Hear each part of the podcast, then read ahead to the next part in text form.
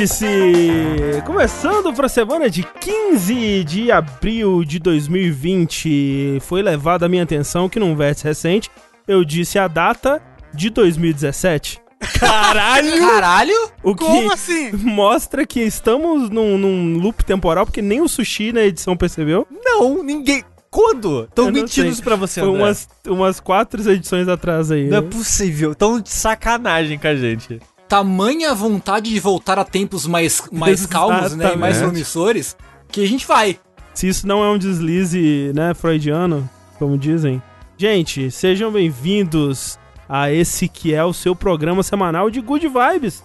Nós que estamos aqui trazendo as melhores Good Vibes da semana. Yay. Nós que falamos apenas de notícias boas e escapismo, como videogames. Videogames que foram cancelados, que foram adiados, videogames que nem existem. E comigo aqui, Eduardo Sushi. Que está nesses tempos buscando eh, suas fontes de good vibes em raspar a cabeça das pessoas que ele encontra pela frente. Já raspou sua própria, já raspou a cabeça de sua namorada, não, não poupou a cabeça de Thalissa, Não, tava dormindo lá, eu raspei. raspou e filmou, né, pro seu canal do YouTube. Exato. Just a Troslei minha namorada. Ah, a- as gatinhas estavam dormindo, o sushi foi lá, raspou a cabeça também. das gatinhas também. não, não. Raspei o corpo inteiro, deixei só a cabeça. É, Isso. é por isso que há duas semanas eu não durmo. E é exatamente. Tô me protegendo aqui.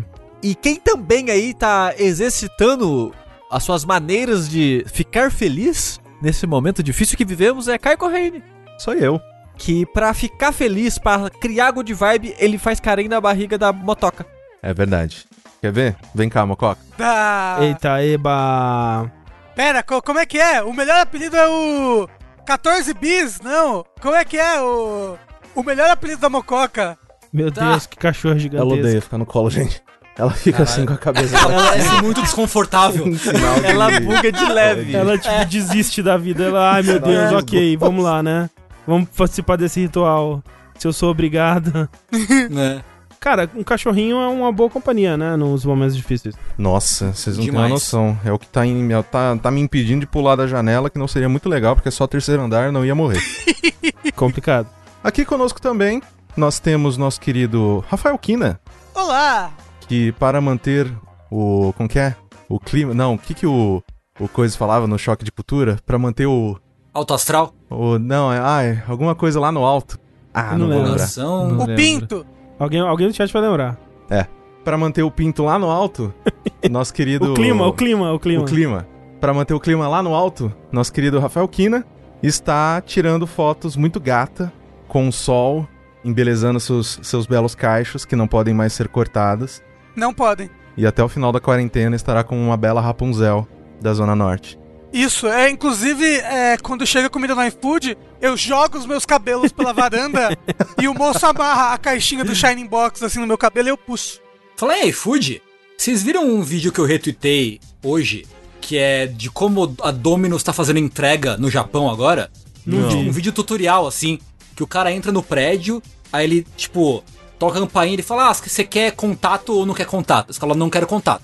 Aí o cara pega um banquinho, põe um banquinho na frente da porta, aí ele põe o, o saquinho da pizza, põe o saquinho da pizza em cima do banquinho, levanta as alças pra ficar bonitinho, o saco ficar de pezinho bonitinho, se afasta dois metros e fala assim, "Pro- já foi, tá pronto. Caralho. Aí o cara abre a porta Ele grita: Já tirei a vela! e tipo isso. Aí o cara vai, fala, ah, confere aí, pega só a pizza, deixa o banquinho. Aí o cara vai, pega a pizza, aí o entregador tira o boné e fala, muito obrigado. aí o cara fecha a porta, ele pega o banquinho e vai embora. Caraca, incrível. Não é? Excelente. Eu acho Eu que acho- esse nível aí, né? Precisa um ser pouco- assim. Você vê a diferença de cultura porque eles têm um banquinho. No Brasil, colocaria no chão mesmo. foda-se. Larga no chão. Eu não sei qual que é, porque o iFood ele implantou esse negócio de sem contato, né? Ninguém nunca obedece. Ninguém nunca. É, tipo, eu chego lá, o cara fala, oi, tudo bom? Aí ele dá uma tossida na minha cara, assim, aquela coisa calorosa, né, do brasileiro. É. Mas quem não precisa de pizza pra manter a good vibes é Tengumaru. De fato, não preciso mesmo.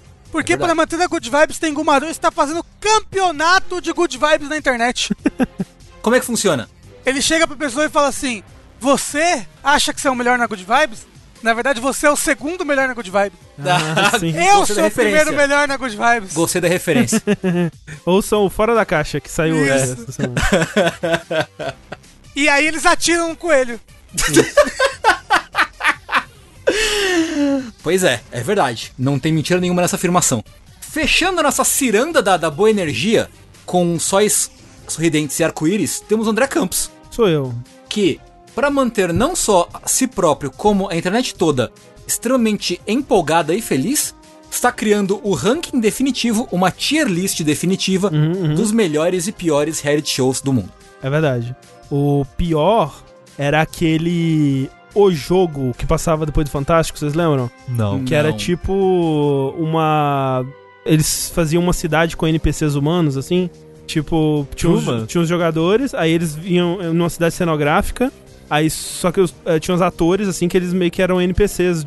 E eles tinham que desvendar o mistério de um assassinato. Westworld. Nossa, Nossa. É, ti- disso. é tipo um Westworld da Globo. Eu lembro da, da chamada O Jogo, mas eu não lembro de absolutamente nada do Era programa. horrível, era muito vergonha alheia, assim, porque. É pior do que Punheteiros em Floripa lá? Punheteiros em Floripa.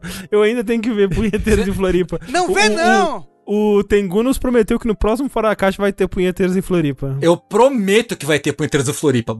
Porque eu assisti, eu fui correndo assistir, porque ah, vi a notícia que ia tirar do ar, fui correndo ver. E vai sair do ar? Então, parece que, é que assim, teve um, teve um BO aí. Teve um Ah, lance meio criminoso. Eita. E aí entraram com uma liminar pra tirar do ar. Não sei, tipo, no dia que eu vi a notícia ainda tava no ar. Então, tipo, vi um episódio. Entendi. Mas depois eu não fui ver se se hoje, tipo, dias depois Bom, eu não então eu fui ver se- se, vou, tá lá. vou correr pra falar mal também no É. Fora da Caixa. Ouçam no É. próximo Fora da Caixa. então. Ou quem sabe, né, no próximo Fora da Caixa eu chego e falo, cara, vocês não tem noção, o melhor reality show que eu já vi. Não. Caralho, Não, imagina. André, não, André. André, eu, você não chegou nesse nível de punheta, André. Olha, essa é uma frase, né? Você não chegou nesse nível de punheta. E esse vértice também não chegou nesse nível ainda, porque estamos aqui pra falar, afinal de contas, das notícias que rondam o mundo dos videogames. É sempre bom lembrar que esse podcast ele acontece ao vivo, às quartas-feiras, 8 e meia da noite. Agora eu posso falar com mais propriedade, porque tem bastante tempo que a gente tá mantendo esse horário, tô ficando feliz com isso. É que não tem trânsito também, né? É verdade. e você pode acessar né, no nosso no canal da Twitch, twitch.tv jogabilidade, pra assistir aqui ao vivo com essa turminha muito alegre alto astral aqui do chat. Mas, pra você que tá assistindo ao vivo, saiba que isso daqui se torna um podcast depois, né? E, e é postado no nosso site ou onde quer que você escute podcasts, né? Você pode procurar lá no Spotify ou no seu aplicativo de podcast favoritos, procura lá por jogabilidade que você vai encontrar a gente, escutar não só o Vértice, quanto todos os outros podcasts que a gente produz por aqui. E por falar em podcast, estamos aqui com uma figura da podosfera brasileira, né? Eita, rapaz. que, né, pô, fez parte dessa família bonita e, e cheirosa aqui do Jogabilidade. Ainda faz parte da nossa família Jogabilidade, porque estamos sempre É verdade. trazendo ele aqui pra todas as oportunidades. Caio Correia, seja bem-vindo de volta. Olá, personas! Que, eu- que felicidade, eu me autoconvidei hoje, gente. É verdade. e tá certo mesmo. Não, é porque eu, eu, eu ia fazer a transmissão na Twitch, deu morrendo por aquele chefe escroto da, da DLC de Dark Souls. Ah, e... no Manus? Ou, Manos, nossa, Ah, velho. Ô, rapaz. Só que aí eu tive uma, uma última call no dia, meio call extra. Call... Tipo, sabe quando você tá no, no fliperama e aparece Hum. param, pam, param, pam, aí você olha pro Sei. lado e tem uma pessoa barbuda e fedendo a cigarro. Aí você fala, pai? É. Cinco anos depois ele voltou.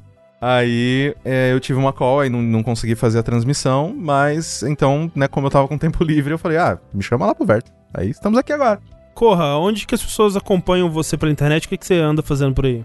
Cara, andamos fazendo bastante coisa, né? Porque é, eu tô na frente da Maremoto, né? Que é uma Uhum. empresa especializada no desenvolvimento de podcasts. Vocês podem acompanhar nosso trabalho, assim, como, eh, sei lá, se você escutar os podcasts da CNN Brasil, Meio Mensagem, da Mamilos, Braincast. eh, ai, gente, é, é muito cliente. O Guga, o Guga ainda? Não, Guga not anymore, porque o, ele me fazia fazer vinheta e eu não queria fazer mais. Entendi. Inclusive, fica aí pra quem consome tanto jogabilidade quanto o GugaCast, o Sushi me viu cantando a abertura da análise musical que todo mundo gosta de madrugada na Jogabilicasa. A original? É, e ele viu, ele olhou pra minha, pra minha cara, ele viu meus olhos sem vida, sem luz. Eu falei, caralho, velho, eu preciso pagar minhas contas, né? e aí o Sushi só, só olhou assim pra mim, tipo, com uma cara de pena também, e a gente se encarou num respeito e pena mútua. O Correio ele tava assim, de um lado o microfone, do outro é um estúdio de tirar fotos do próprio pé pra vender, né? Ele Exatamente. pensou, Aí eu acho falei, que vai ser o "Caraca." microfone. Mas, então, né, a gente tá produzindo vários podcasts, muitas coisas que já estão sendo produzidas também, mesmo com né, o mundo acabando. A gente continua trabalhando. E tem o meu programa, se as pessoas quiserem, não sei, que chama Minha Primeira Vez. Uhum, A gente uhum. tá finalizando agora, nesse final de semana, se você está ouvindo esse podcast próximo da data de lançamento dele. é, a gente vai finalizar a primeira temporada que eu né, vou fechar ali é, a segunda metade do filme de Evangelion. Uhum. Eu vi, eu vi você tweetando, sofrendo. O resto da minha vida, o resto da vida que tinha nos meus olhos, ele foi embora com, essa, com É, a primeira aquele- metade do filme de Evangelho.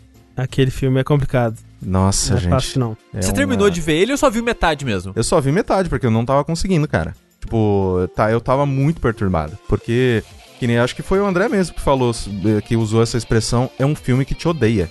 É. Ele te odeia. Tem todo o histórico da produção, né? Que era meio que uma vingança do diretor. Tem gente que Sim. desmente, tem gente que é, acredita ainda mais nessa história, mas, Uhum. né? Não, não é um filme. Esse não é um filme good vibes, tá aí. É, Nossa, não, esse nem um filme ele é pra acabar com você e com o que você achava que gostava de Evangelho. Exatamente. Exatamente.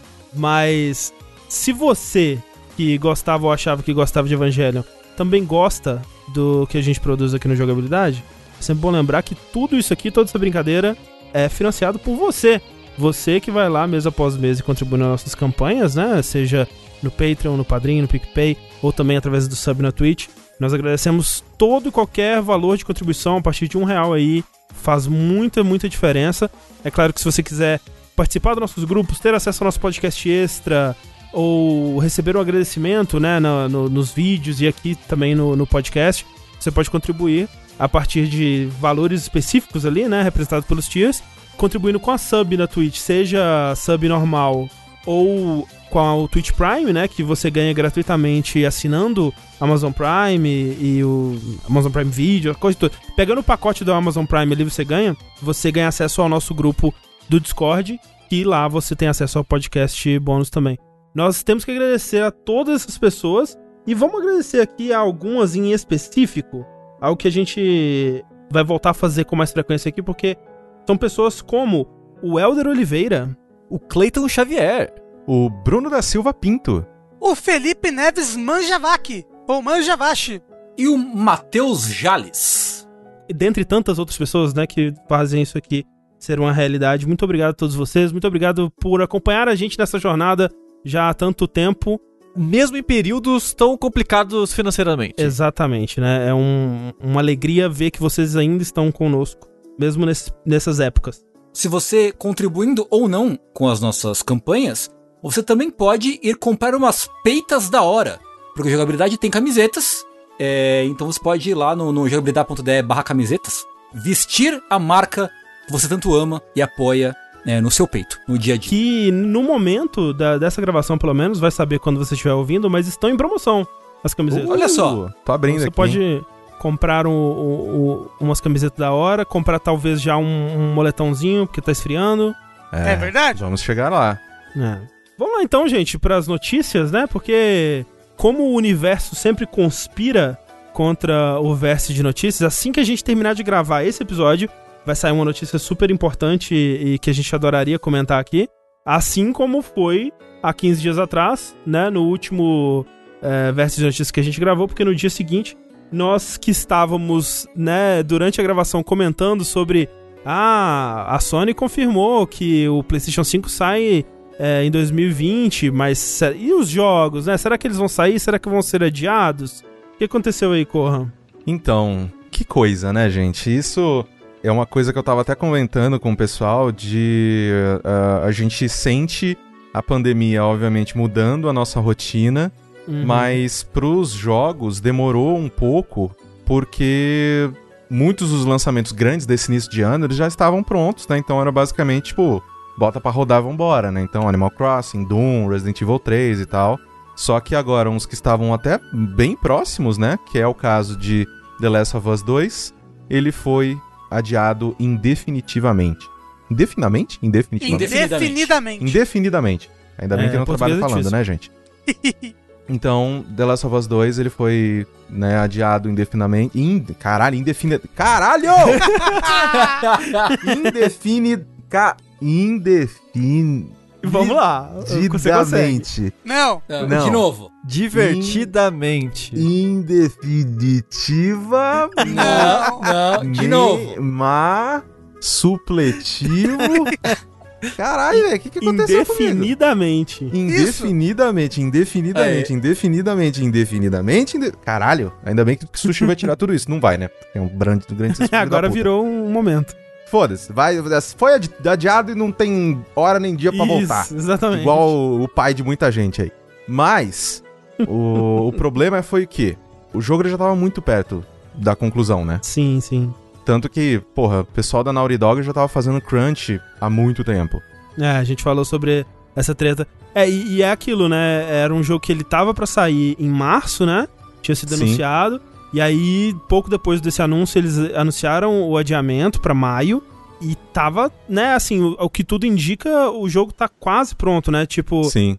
eles soltaram um coach né, sobre o adiamento que diz assim: é, mesmo com o jogo quase sendo concluído, nós nos deparamos com a realidade de que, devido a logísticas além do nosso controle, não poderemos lançar The Last of Us 2 de forma satisfatória. Queremos garantir que todos consigam jogar The Last of Us 2 durante o mesmo período para preservar melhor a experiência para todo mundo. Para isso, será necessário adiar o lançamento até podermos resolver esses problemas logísticos. É, então, eu acho que o problema, ele é menos tipo, o jogo não vai estar pronto a tempo, e mais tipo... A distribuição dele, né? É, isso. Que é algo que a gente viu com o Final Fantasy VII, né? Que teve um pouco Uhum. disso, que alguns lugares receberam as cópias físicas, outros, né, foram pedidos que foram cancelados, né? O Steelbook aqui no Brasil foi cancelado. Sim, é. Tanto que em alguns revendedores aqui do Brasil, é, as pessoas compraram, a data de entrega tava, sei lá, semana que vem. Aí atualizou sem, né, magicamente sem ninguém ver, pra maio. É, exato. Então, é, mas assim, mas eu queria aproveitar essa notícia pra levantar pra vocês uma discussão que a gente já vem tendo há muito tempo. Vocês acham que essa pandemia é o último prego do, do caixão de, tipo, videogame como mídia física? É, então, né? Porque tá tendo. é, tá cobrando o seu preço da GameStop, né? Ela Nossa, tentou muito. se manter aberta por muito tempo. E, né, agora foi obrigada a fechar e tal. Então, se a GameStop fechar, eu acho que. É por isso que, assim, quando tem notícia da GameStop, a gente traz aqui pro Vértice, não porque vai afetar a gente aqui no Brasil, né? Porque né, não tem GameStop. Mas porque ela é, é- representa, né? Representa a mídia física, né? A, a- Uhum. a existência da mídia física como algo importante, né? É, anos atrás a gente falava, ah, a mídia física não vai acabar porque a GameStop é muito poderosa, né? E tal, ela Sim. tem um lobby muito forte. E a gente viu isso decaindo, decaindo, decaindo, ao ponto que é bem possível que a GameStop enfim feche, mesmo o Red não consiga salvar a GameStop, né? Talvez o futuro seja coisas como, por exemplo, a, a Limited Run faz, assim. Isso. Tiragens pequenas e especiais de alguns jogos e o resto sei que se vire, assim. Né? É, começar a fazer a parada da mídia física pra quem se importa em ter a mídia física, né? Não É, como um, um meio de você ter acesso ao jogo, mas sim como um, um bônus pra aquela pessoa que é fã daquilo, né? E, e quer Uhum. ter aquilo como um valor sentimental, porque meio que hoje em dia é isso, né? É. Até aqui, assim, quer dizer, a gente fala, né, de como Exato, pessoas que moram é. em grandes era, centros Era o que eu ia urbanos puxar. Era É. o- essa questão, assim, de que pra gente é muito fácil discutir sobre essas coisas do Uruguai brasileiro aqui, né? de São Paulo. Uhum. Que a gente, né? Todo mundo aqui tem uma internet com uma velocidade considerável, consegue, sei lá. Se o jogo lançou hoje, bota pra baixar no máximo amanhã, você já tá jogando e tal. Uhum, uhum. Mas em muitos lugares, tanto no Brasil quanto em países grandes, né? Como é o caso Tem dos Estados né? Unidos e tal, tem uma galera que, tipo, mano, se for baixar, imagina a próxima geração, bicho. É, não, e, é. tipo, é, vai ser, sei lá, tipo, 100 GB é fichinha. É, cara, o Final Fantasy VII já era que tem quase 90 GB, 85 É. GB de download, É. né? o Red, Dead 2, é, Red Dead 2 é ridículo. Por exemplo, quando eu fui lá pra, pra Cabo Verde, lá a internet deles não é que é lerda, é lerda. Sim, é muito lerda. mas a internet da casa é por. É tipo a internet do celular, é por dados, sabe? Tipo, você tem um, Hum, um Pacote assim. de. É, Sim. você tem um tem pacote. a de- franquia. Isso. Então, tipo, o pacote é, é tipo 2 GB por mês, sabe? Não tem como a criança Inviável. baixar um jogo lá, é inviável. Sim, é inviável. É, não tem como assistir Netflix, basicamente. Isso, não tem. E isso é assim, porque é foda da mídia física, porque a gente a, a gente tá muito confortável em simplesmente, né, começar o Frozen aqui, let it go, né? Tipo, ah, vai, foda-se, enfia o disco no rabo. Uhum. Mas pra gente é muito fácil, justamente por conta dessa nossa boa estrutura e tudo mais. É, e também porque, não sei vocês, né, mas eu não tenho o costume de vender as minhas coisas usadas. Não é uma coisa que eu faço, sabe? Tipo, sei lá, mesmo aparelhos eletrônicos, sei lá, um computador que eu não tô usando mais, eu não vendo ele, eu dou ele. Tipo, Uhum. né, é, é, é isso porque não, não, não faz parte, sei lá, de mim vender coisas que são minhas, assim.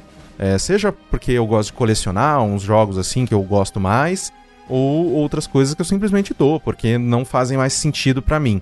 Mas a gente tem que levar em consideração que pra muita gente esse mercado é importante, né? Dos jogos usados, de emprestar, sim. de trocar. É, já foi muito pra mim, assim. Hoje em dia eu consigo manter, né, os meus jogos aqui na coleção, mas, nossa, já vendi muito jogo pra comprar o próximo, né? Tipo, Sim. Uhum. é, era o dinheiro que eu tinha e aí Exato. completava com outro, né, um, um restinho pra comprar um jogo mais novo e ia passando pra frente, assim. E, e nos Estados Unidos, no auge da GameStop, era muito forte, né? O Era serviço isso, de, de era troca de isso. jogos usados. Não, e é foda porque na GameStop o core business deles era isso, assim, era a galera levar os jogos usados e dependendo da, do, do tempo, né, de lançamento do jogo, é, eles colocavam o preço e essa segunda compra, é, a, grana era, era toda deles, né?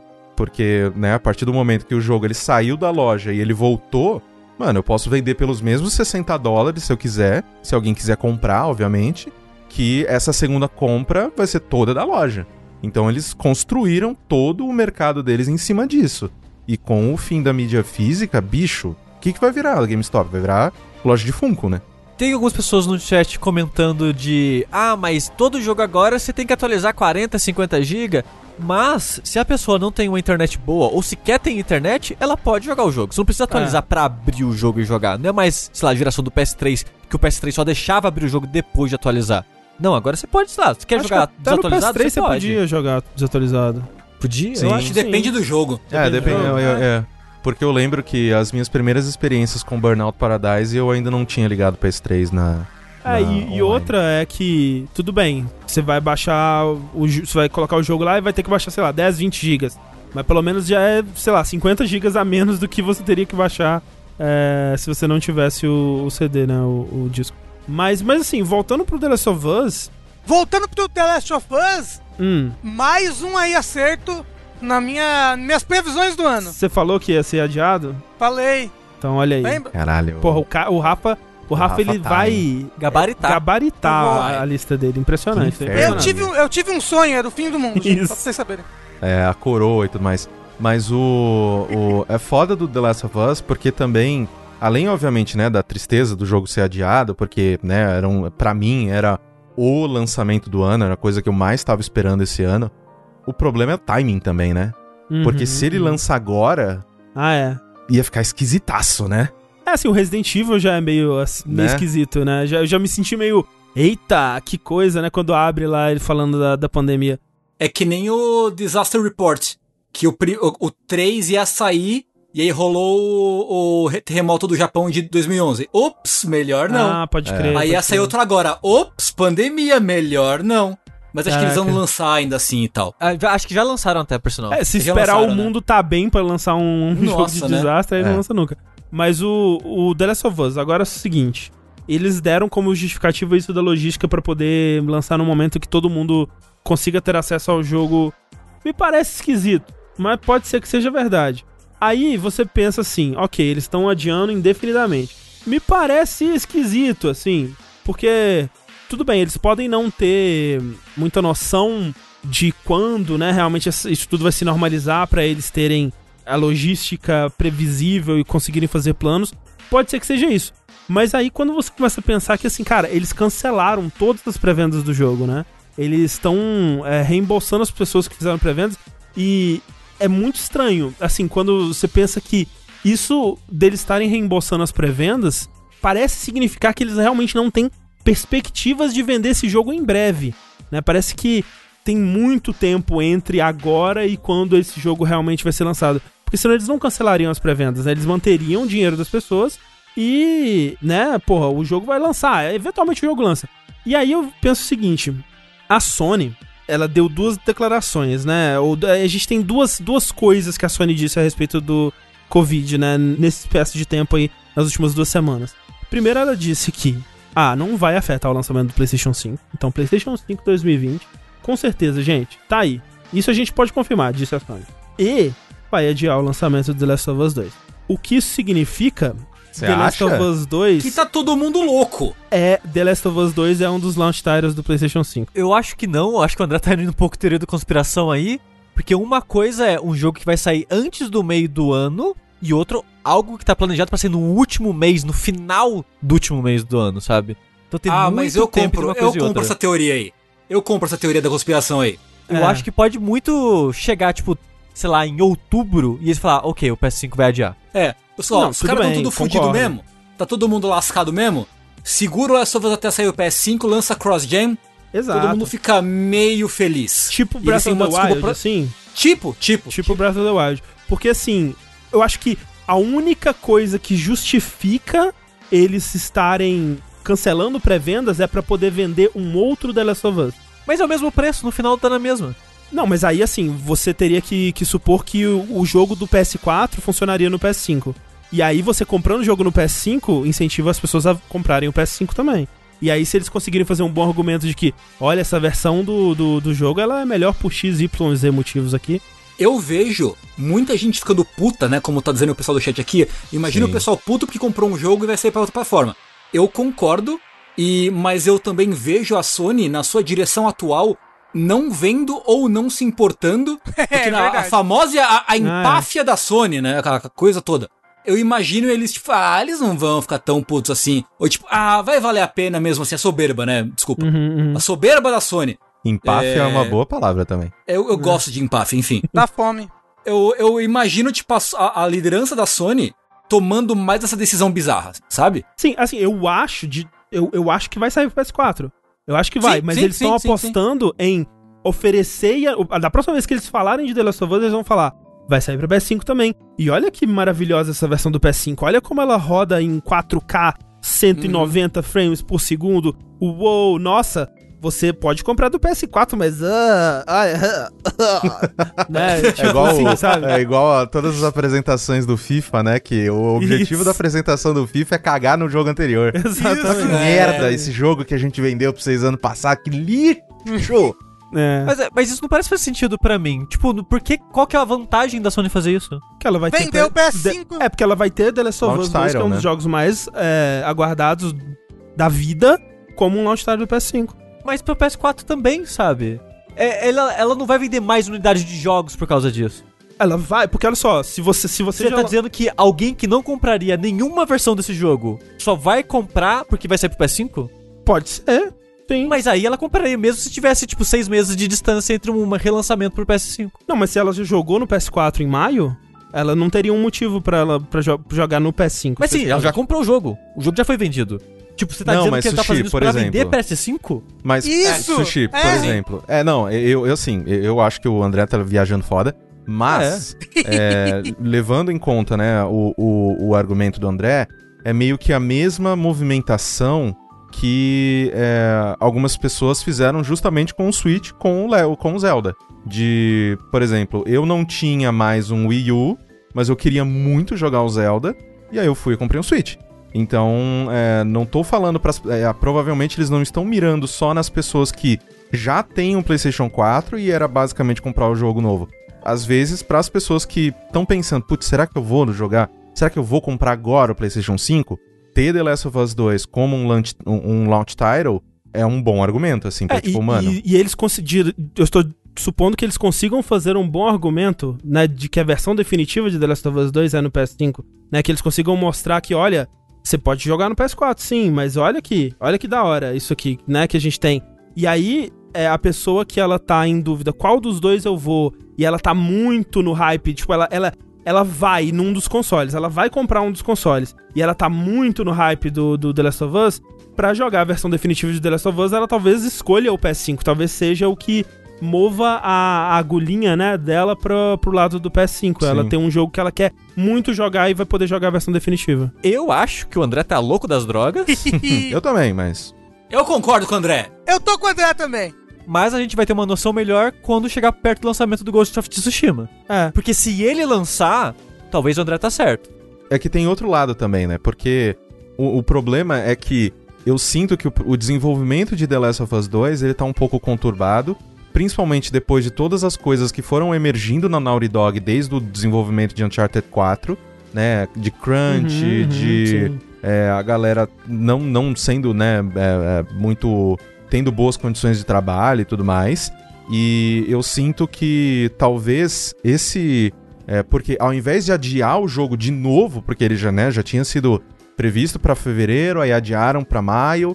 E aí, ao invés de, de adiar o jogo de novo, que ia ficar feio, porque a Naughty Dog, querendo ou não, é o, o prime time da Sony, né? É, o- é, é o uhum, estúdio da Sony. Talvez eles meio que juntaram a, a, a fome com a vontade de comer, tá ligado? Tipo, mano, adia de novo, porque o jogo ele não tá do jeito que a gente queria. Aproveita a, a motivação do, do mundo tá acabando pra gente ficar mais tempo desenvolvendo, sabe? Não sei. E assim, pensando no Ghost of Tsushima, que é um jogo que a data dele foi confirmada quando já tava começando essas paradas de coronavírus, né? É, Sabe-se lá se vai afetar. Realmente, a gente ter que ver se vai seguir em frente ou não. Mas, pra mim, realmente, assim, o ponto principal do meu argumento, além de fazer sentido eles quererem vender isso, é por que, que eles devolveram as pré-vendas? Será que não tem alguma lei do consumidor de tipo, não Cara, pode quando, ter quando é não adiado, pode ter assim, pré-venda sem uma data fixada? Talvez? É, eu não, eu não Alguém me no lembro. chat sugeriu isso, tipo, Hum. será que não tem alguma lei ou lei em, em países que, tipo, você não pode fazer pré-venda de coisa que não tem data pra lançar? Se não tem data pra lançar, você tem que cancelar a pré-venda, ponto. É porque o lance é esse, né? Que eles não tiveram, não, não soltaram uma nova data. Talvez seja isso, talvez seja isso. O lance, é- sei lá, é que eu não sei o, o quão mudam essas regras, como mudaram essas regras com o passar dos anos, mas porra, teve gente que fez pior do, do que no King Forever quando ele foi Sim, anunciado na década de 90, sabe? É, e recebeu o jogo no- quando ele lançou, uns anos É, atrás. sei- eu não sei se essas mesmas pessoas conseguiram o jogo. Mas, tipo, tinha a galera, tipo, postando a nota fiscal da, do pré-order de 96, 7, tá ah, ligado? mas, mas esse tipo de lei já deve ter mudado já, né? Eu, então, eu não sei. Eu, eu realmente não sei. Se até coisa de loot box hoje em dia já tem lei, países. País, é um país da Europa que já tem lei pra isso. né? É. Eu acho que eles só devolveram de boa fé, pro pessoal não ficar puto. De tipo, tiramos a data, o pessoal vai ficar puto, então toma, se você quiser cancelar, você pode cancelar. Não, mas eu acho que eu acho que não é se você quiser, É, foi, foi, foi cancelado. compulsório, é. Então é- isso pra mim é muito estranho. Mas é, vamos ver. Eu acho que, com certeza, isso que o Sushi falou, tipo, quando o Ghost of Tsushima sair ou não, É, a gente vai ter uma noção melhor. é. é, Enfim. É, mas é assim, é, é curioso que até agora não rolaram tantos ainda adiamentos de jogos, né? A gente teve agora. Junto, ninguém lembra, né? Mas junto do Last of Us teve o Iron Man VR também, que foi também é, adiado indefinidamente. Nós tivemos aquele porte de Outer Worlds, né, pro Switch, que também foi, foi adiado. E o Wasteland 3, né, que também, também foi adiado por causa do, do Covid aí. Mas eu acho que a gente ainda vai ver mais coisa, hein? Tem gente no chat falando, mas sushi não devolveram. Tá na, tá na biblioteca de quem comprou. Falando- a gente tá falando de versões físicas. Não da digital, eu imagino, né? É, então o jogo até saiu da, da loja, né, do PlayStation. Não, enfim. porque tem gente, ele falou que ele já fez pré-order e ainda tá na lista da pessoa. Tá com até com aquele reloginho. Sei. O jogo libera em tanto tempo. Com a data antiga, né? Sei, sei. Mas enfim, Tristeza. triste. Mas vamos continuar falando então de mais reflexos aí do nosso da nossa bactéria filha da puta, Tengu. Micróbio do caralho. Então, assim como é, The Last of Us 2 foi adiado, né? Como a gente tá vendo as repercussões do Covid na indústria de games, saiu uma notícia agora no começo de, de abril de que ah, os shipments, né? Os shipments, na verdade, é, o- é quando a empresa envia a mercadoria pra loja. Sim. Uhum. Os shipments do, de Switch e Switch Lite iam ser suspensos no Japão para as lojas de games japonesas. É, e todo mundo ficou preocupado, né? Porque o que acontece? A Nintendo tem contratos com fabricantes da China e do Vietnã, né, para fabricar as, as peças que, que, ali, que vão na montagem do, do Switch.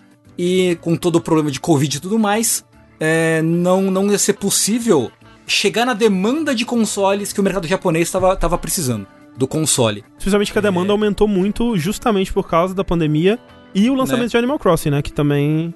que foram duas coisas é, muito grandes, né? Inclusive também saiu um, um, um estudo aí, uma pesquisa, de que nesse período de Covid, todo o consumo de games está aumentando pra caramba, assim, né? Uhum, uhum. Você tem, tipo, consumo de coisa tipo shopping, cinema, essas atividades estão caindo muito, graças a Deus. É, pois. Né? E atividades como streaming de filmes, de música, games estão aumentando pra caramba. E isso, obviamente, um dos fatores disso, um dos elementos de- desse, desse aumento, tem a ver com as pessoas querendo comprar mais, mais consoles e mais jogos pra Uhum, jogar. uhum. E aí, ah, a Nintendo falou: a gente não tá, não tá conseguindo é, manter a par com a demanda dos consoles no mercado japonês. Por causa dessa, dessas. da fabricação dos componentes nas fábricas na China e no Vietnã Que especificamente. eles disseram que já tá retomando a normalidade, mas Sim. que ainda não tava 100%, né? Exatamente. E aí, né, começa aquela festa. Porque especialmente no, no- Isso acontece no- nos Estados Unidos, tem uma cultura muito forte disso. No Japão também tem, que é o do lance do leilão. Tipo, ah, vamos comprar mercadoria escassa e revender por 500% do preço em um Sim, leilão sim. online, É. né? É, no, no Japão também tem uma cultura muito forte disso. É, tinha no, no Japão já tava já estavam vendendo suítes nesses sites por, por três vezes o preço, né? Uma É. parada sinistra, assim. É, aparentemente tava tipo de 500 a 700 dólares em algumas Meu plataformas Deus. tava vendendo. É, aí Switch você manda uma mensagem pra eles, bem-vindos ao Brasil, né? Porque agora o preço do Switch tá aqui, tá tipo, mano, tá uns 3 É, pau. exato. Aqui tá, tá. fo- Não, assim, o pessoal tava falando que é, se for em lojas normais, vamos dizer, né, tipo uns americanos da vida assim, tá tipo 4 mil reais. E Mercado Livre já tá mais de 3 mil também, então.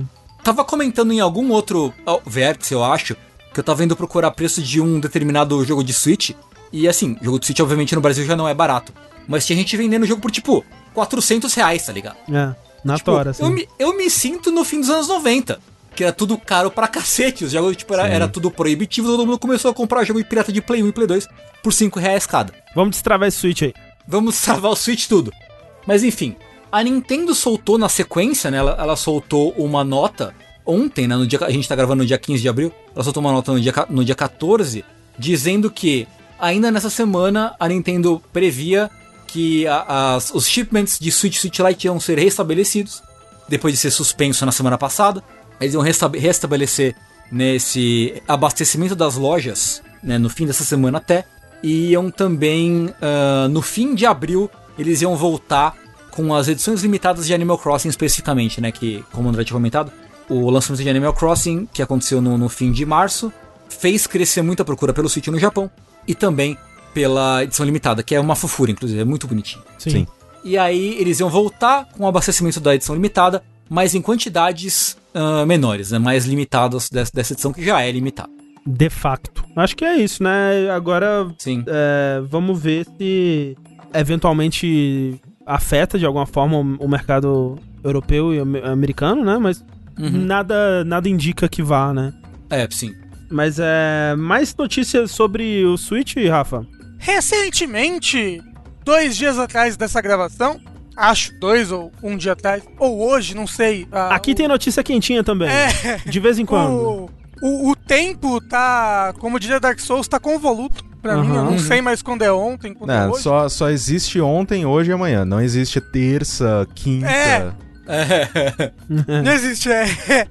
Amanhã- o amanhã também já é meio questionável, né? É. Mas o Switch, ele atualizou o seu firmware Uou, para a versão 10.0, ô André.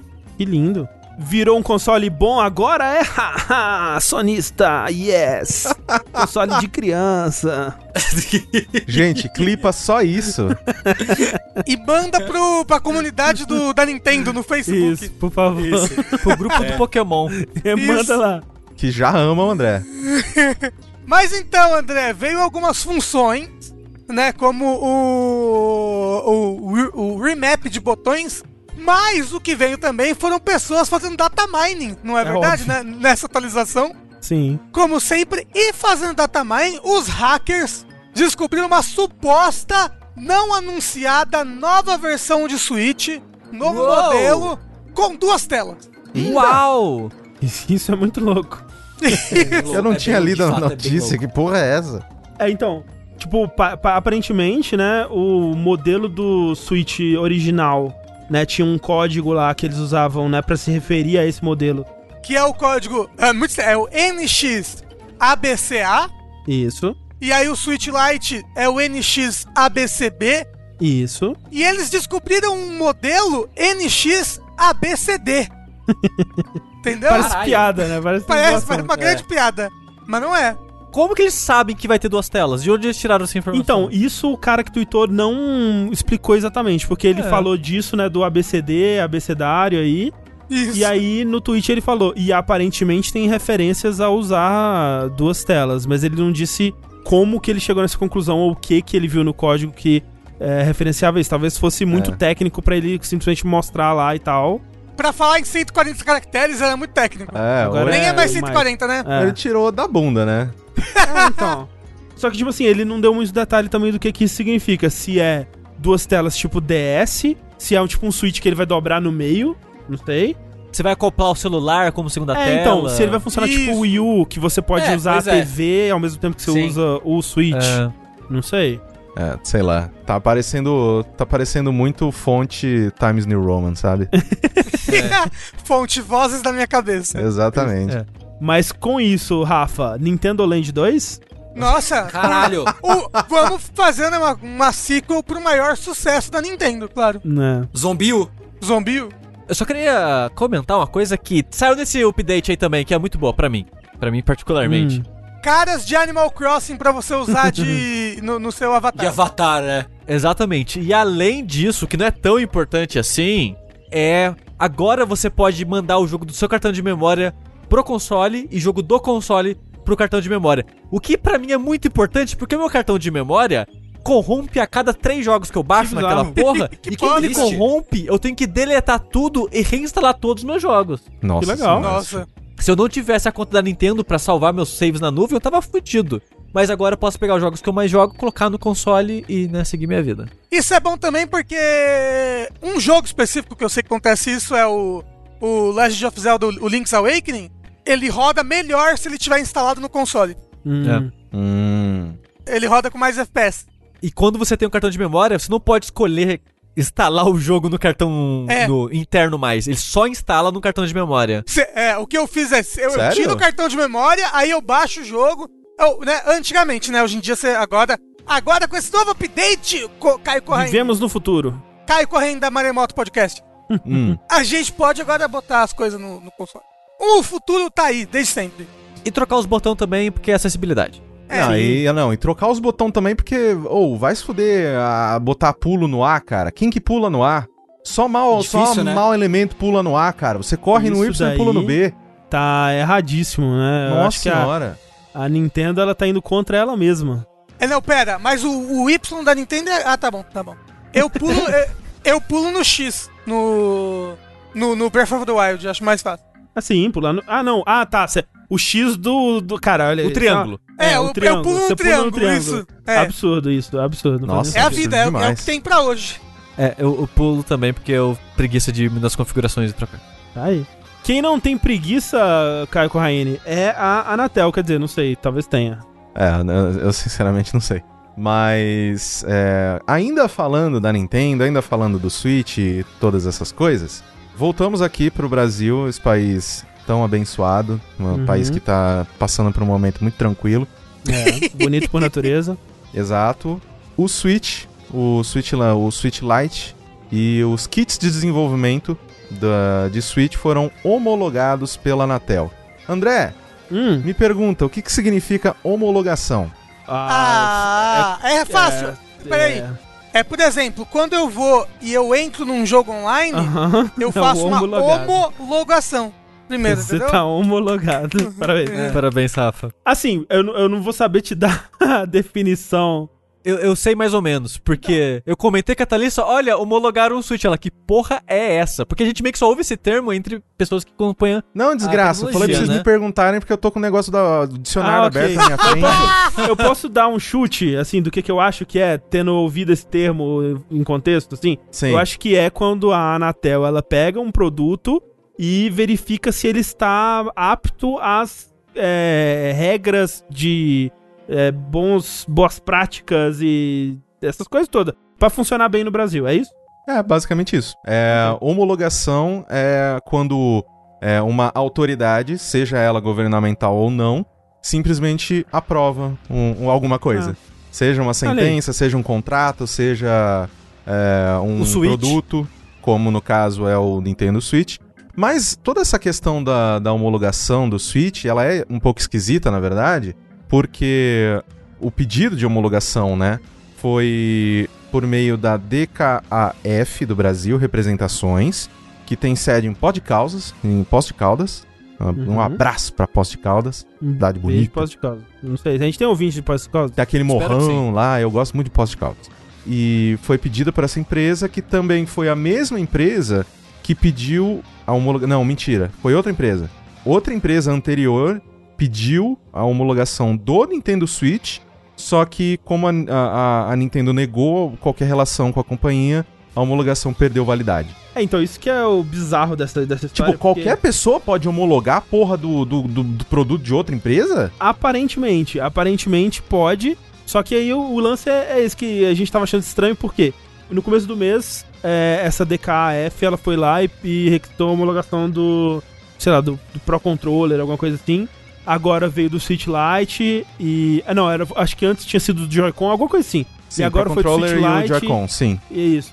E, e os dev kits, né? E aí o pessoal tava, ué, isso é esquisito, né? Porque assim, o, o produto ser homologado no Brasil significa que talvez, mas não necessariamente, talvez ele possa ser vendido Comercializado oficialmente. oficialmente, aqui, exatamente. né? É, não só importado e revendido, mas vendido oficialmente pela Nintendo aqui, o que poderia talvez resultar em preços mais em conta, é, um suporte melhor para o jogador brasileiro, talvez jogos em português, sei lá, sabe, alguma coisa assim. Talvez a Nintendo voltando para o Brasil, voltando a ter alguma representação no Brasil.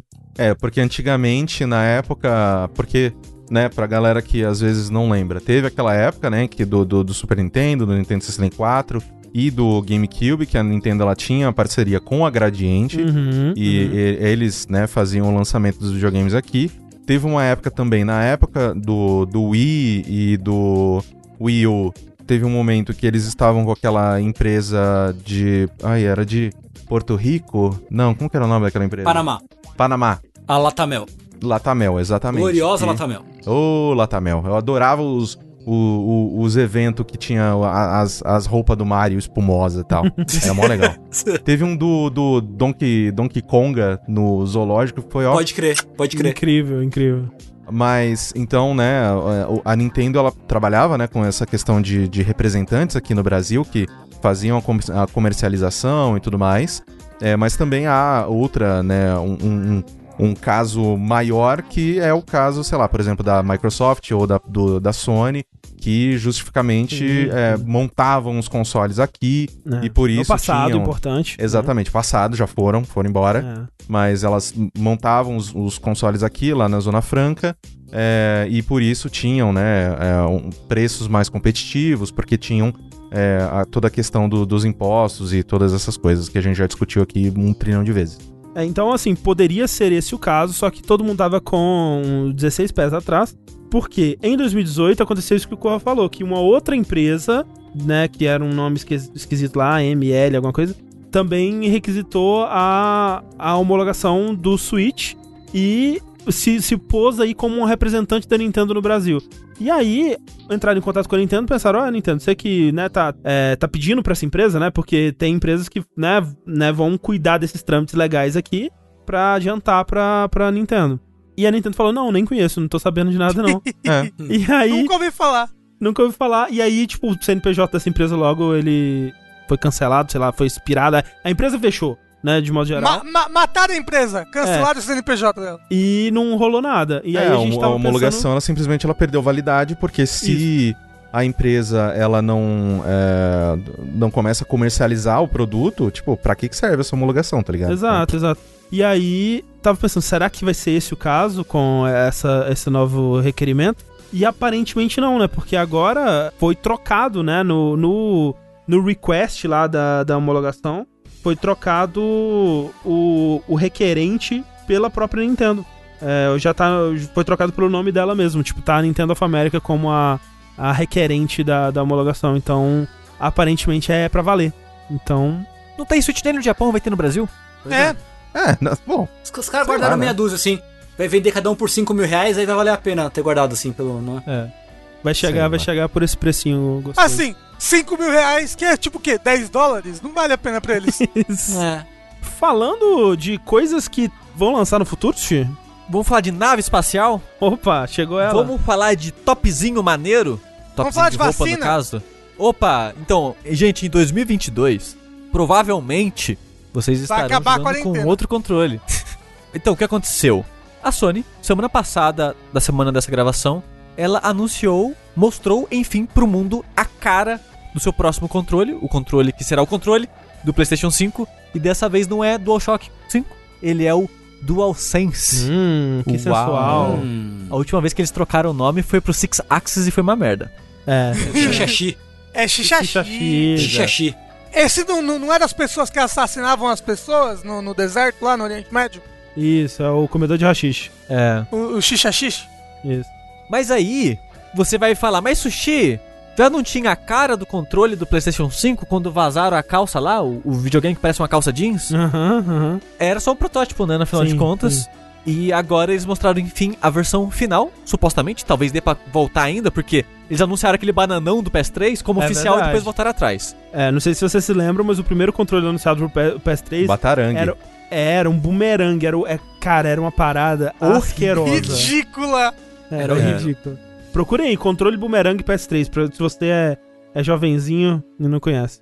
Mas aí, né, anunciaram aí o DualSense e ele foi é, recebido por uma polêmica, né?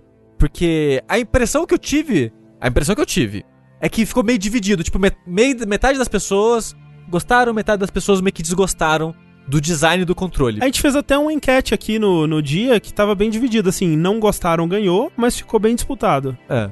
Porque o controle o que aconteceu? Ele lembra um pouco o formato. Se olhando o formato assim, sem pensar nas cores, logo eu já falo disso, ele lembra um pouco do DualShock 4. É, lembra bastante, né? Disposição de tudo, né? Tá tudo lá É, no então- lugar onde estaria. É, lembra, mas ele tá mais arredondado nas laterais, o que faz ele parecer um pouco mais o controle do Shone. Uhum, uhum. Os gatilhos estão iguais, só que maiores, eles É. estão mais largos, maiorzinhos no geral, né? Mais gordinho. mais gordinhos. O analógico ainda na mesma posição, os dois embaixo, Uhum. com aquela liso no centro, com relevo em volta mais arranhadinho e tal, com as ranhuras.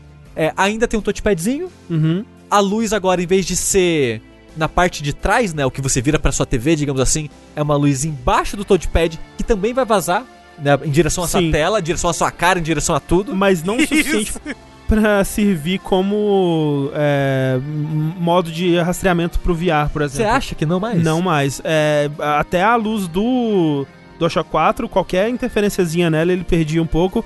E, e o que é bom, assim, porque, né, supondo que a Sony vai continuar investindo em VR, é bom que ela, que ela tenha uma tecnologia mais moderna mesmo, porque essa tecnologia ela é muito. Né, tipo, ela é barata, mas ela é muito pouco precisa, muito pouco funcional, realmente, assim. Eles mantiveram ainda um botão de share, um botão de options, né, porque tem um touchpad lá. Só que mudaram o nome. Agora o options é três tracinhos. Ah, então, eles estavam pensando no, no Gamers, porque agora eles tiraram o Options e o Share e colocaram o Burger e Fritas. Exatamente. O options, eu acho que o nome dele ainda é options. Eu não tenho certeza, mas eu acho Ah, que É, é. o outro, ele chama Create, né? Alguma coisa assim. Isso. O share mudou pra create, porque agora ele não vai só compartilhar.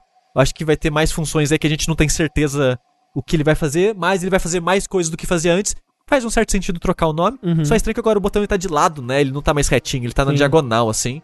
E continua sendo aquelas pilulazinha pequenininha. Eu acho que ele tá assim porque ele acompanha a linha do touchpad. Isso. Não, não, sim, Sim. total é. Total é por causa disso. O botão de home agora não é mais redondinho, ele é no formato do PS, né? Que eu achei muito bonito isso. Ele continua tendo uma caixa de som, mas agora tem um microfone embutido também. Uhum, uhum. E um botão de mute pra você poder desligar esse microfone. Ainda as tem um portezinho não- pra fone de ouvido. E agora, por que chama DualSense? Porque agora ele tem aquele o feedback háptico, Uhum, segundo uhum. a Sony, que vai ser incrível, maravilhoso. Alguns desenvolvedores que já jogaram, né, tiveram acesso ao controle e falaram que realmente é uma parada muito louca. Mas o que é esse feedback háptico? Rumble. É Rumble, Ah, é o, é o a- HD Rumble. Isso, é o 4K Rumble. É que assim, Ah. é, é bizarro, né? De novo, o, a estratégia de comunicação da Sony sendo bizarra, porque quando você olha pro que eles revelaram aí, não tem muita coisa nova, né? Afinal de contas, o controle ele é, é como se fosse um controle de PS4 com skin diferente. Parece o quê? Muita gente disse, eu concordo, parece um controle de PS4 feito por um third party. Tipo, esses controles tipo da Nico, né? Esses, Da Astro. é, da Rory, sabe? Tipo, alguém foi lá e fez um controle do PS4 com, ma com mais firula. O que tem de informação no texto, né? Que eles, eles revelaram num, num blog post do.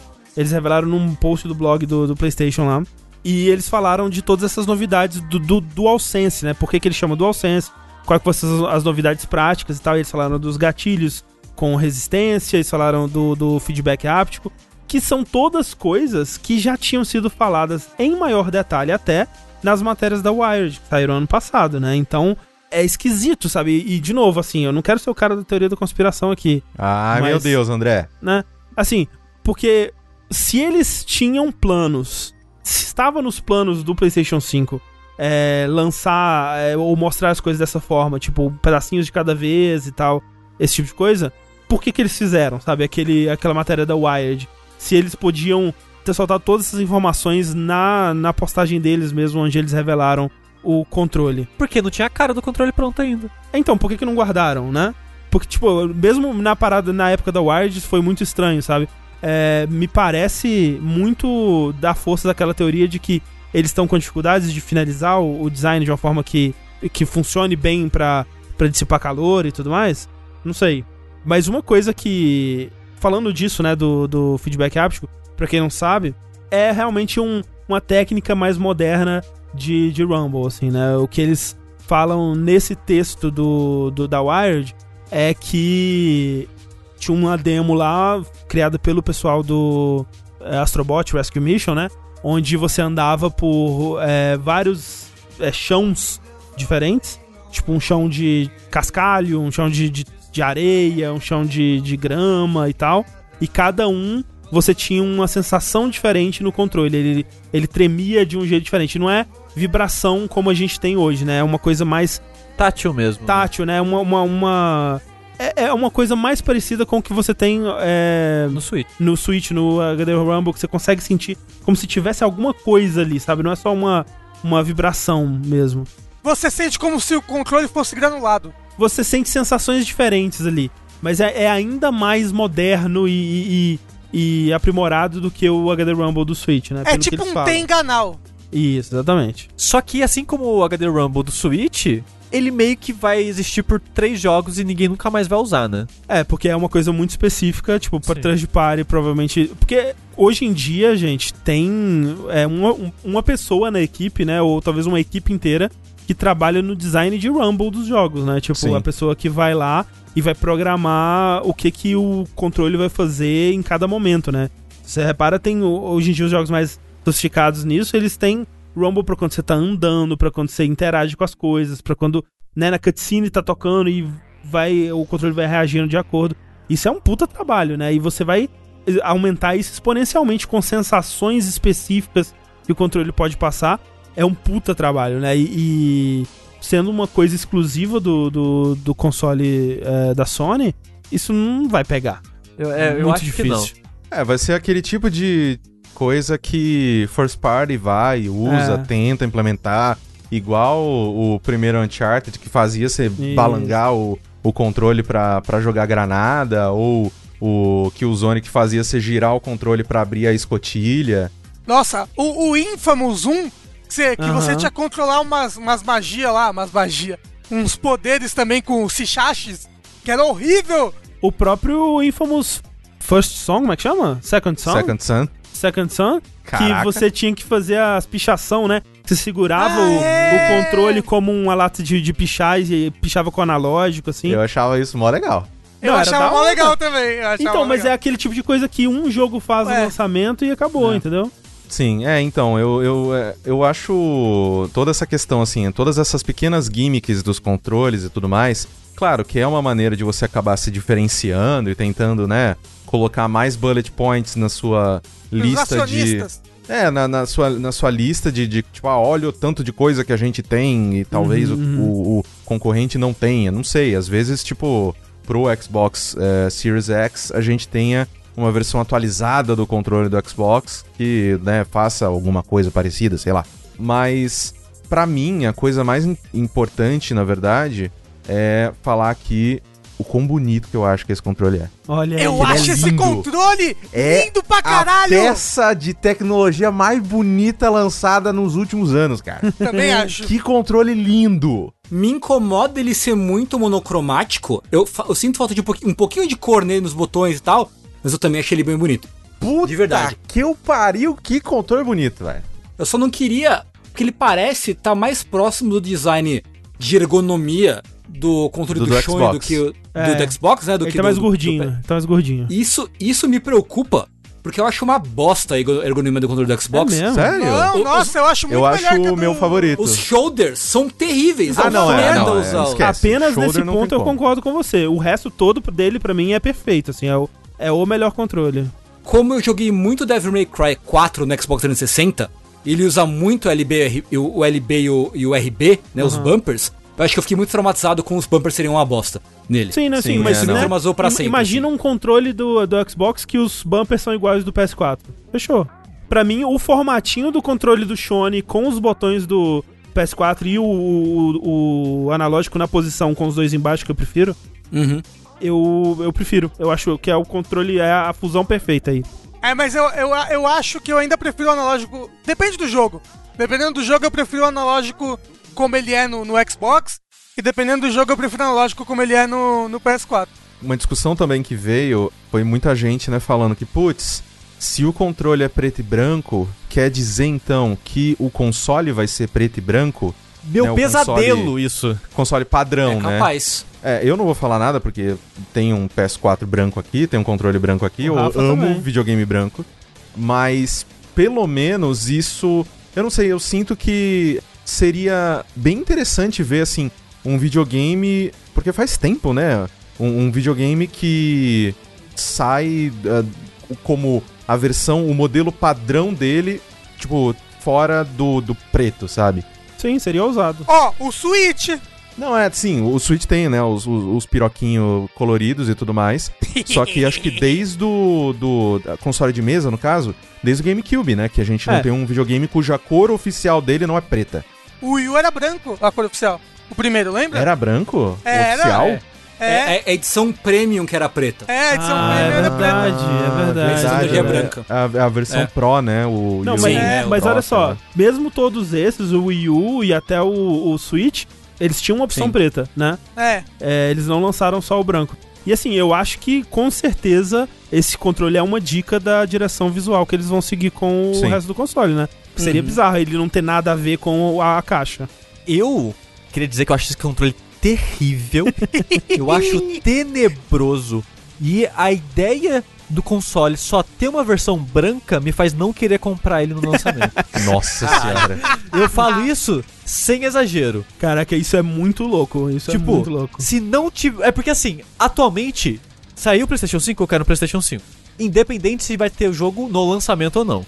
Agora, se não tem jogo que eu quero lançamento, eu não vou comprar ele. Uhum. Porque eu vou esperar sair uma outra cor. Ah, ok.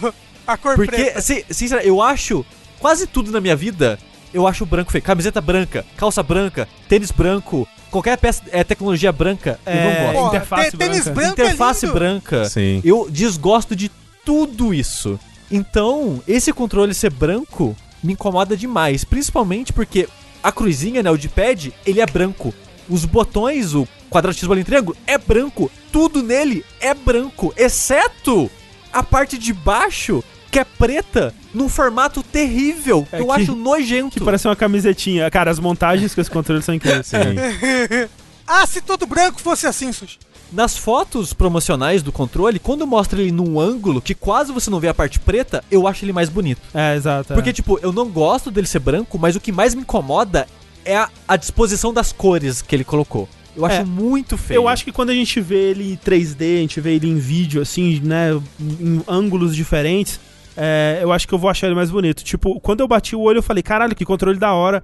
E depois eu fiquei olhando assim, ele ficava parecendo cada vez mais esquisito. Eu ia reparando nos detalhes, assim. E, né, esse espacinho fininho que tem entre o touchpad que conecta com a parte preta. Tem umas coisas nele que eu acho muito esquisitas, assim, sabe? É que vai sair luz dali. É, só que aí, esse que é o lance, tipo, quando a gente vê ele pra valer, eu acho que eu vou achar ele bonito. E eu não me incomodo dele, dele ser branco ou do console ser branco. Eu acho que vai ser até legal pra diferenciar mais os dois, né? Pra não serem, de novo, duas caixas pretas. Ah, um vai ser uma gente- torre já. Já então tá diferente. Mas então, há, há rumores de que o, o PlayStation 5 copia o design da torre porque ele é muito eficiente. E os botões, achei da hora que lembram os botões do Vita, né? Que é aquele Sim. botão meio transparente, meio cristal, assim. É, Sim, eu acho bonito pra caralho. Eu acho bem bonito bonito. pra caralho. Assim, eu fico triste de terem abandonado as cores no- nos botões, porque alguns jogos utilizavam, né? Ah, o verde indica que é o triângulo, o rosa indica que é o quadrado, esse tipo de coisa. É, assim. tipo, no, no Xbox ainda tem isso, sabe? Aham. Tem É. as Ah, cores. Sim, sim. É, devia, acho que devia manter. Mas o. é, Pelo menos assim, esse controle, ele me dá uma curiosidade também no, na variedade de outras cores que a gente vai ter, né? Tipo, na, na questão de se eles vão permitir é, Uhum. outras combinações de cima e pra baixo. De, de, de- da parte de cima e da parte de baixo. Sim, ou sim. se todas vão ter que respeitar, não. Embaixo é preto em todos e a gente só muda a carcaça de cima, sabe? Ah, eu acho que vai poder tudo, assim, depois de um tempo, assim, especialmente. Só É. que é, é engraçado, porque o pessoal começou a fazer montagens, né? E assim, Depois de um tempo, lança até controle com formato de serra elétrica, sabe? isso. O pessoal começou a fazer montagem, né? E. e, é, não só montagens de, de- do que, que o console. o- do que, que o controle parece. E tem umas que são incríveis, mas de cores, né?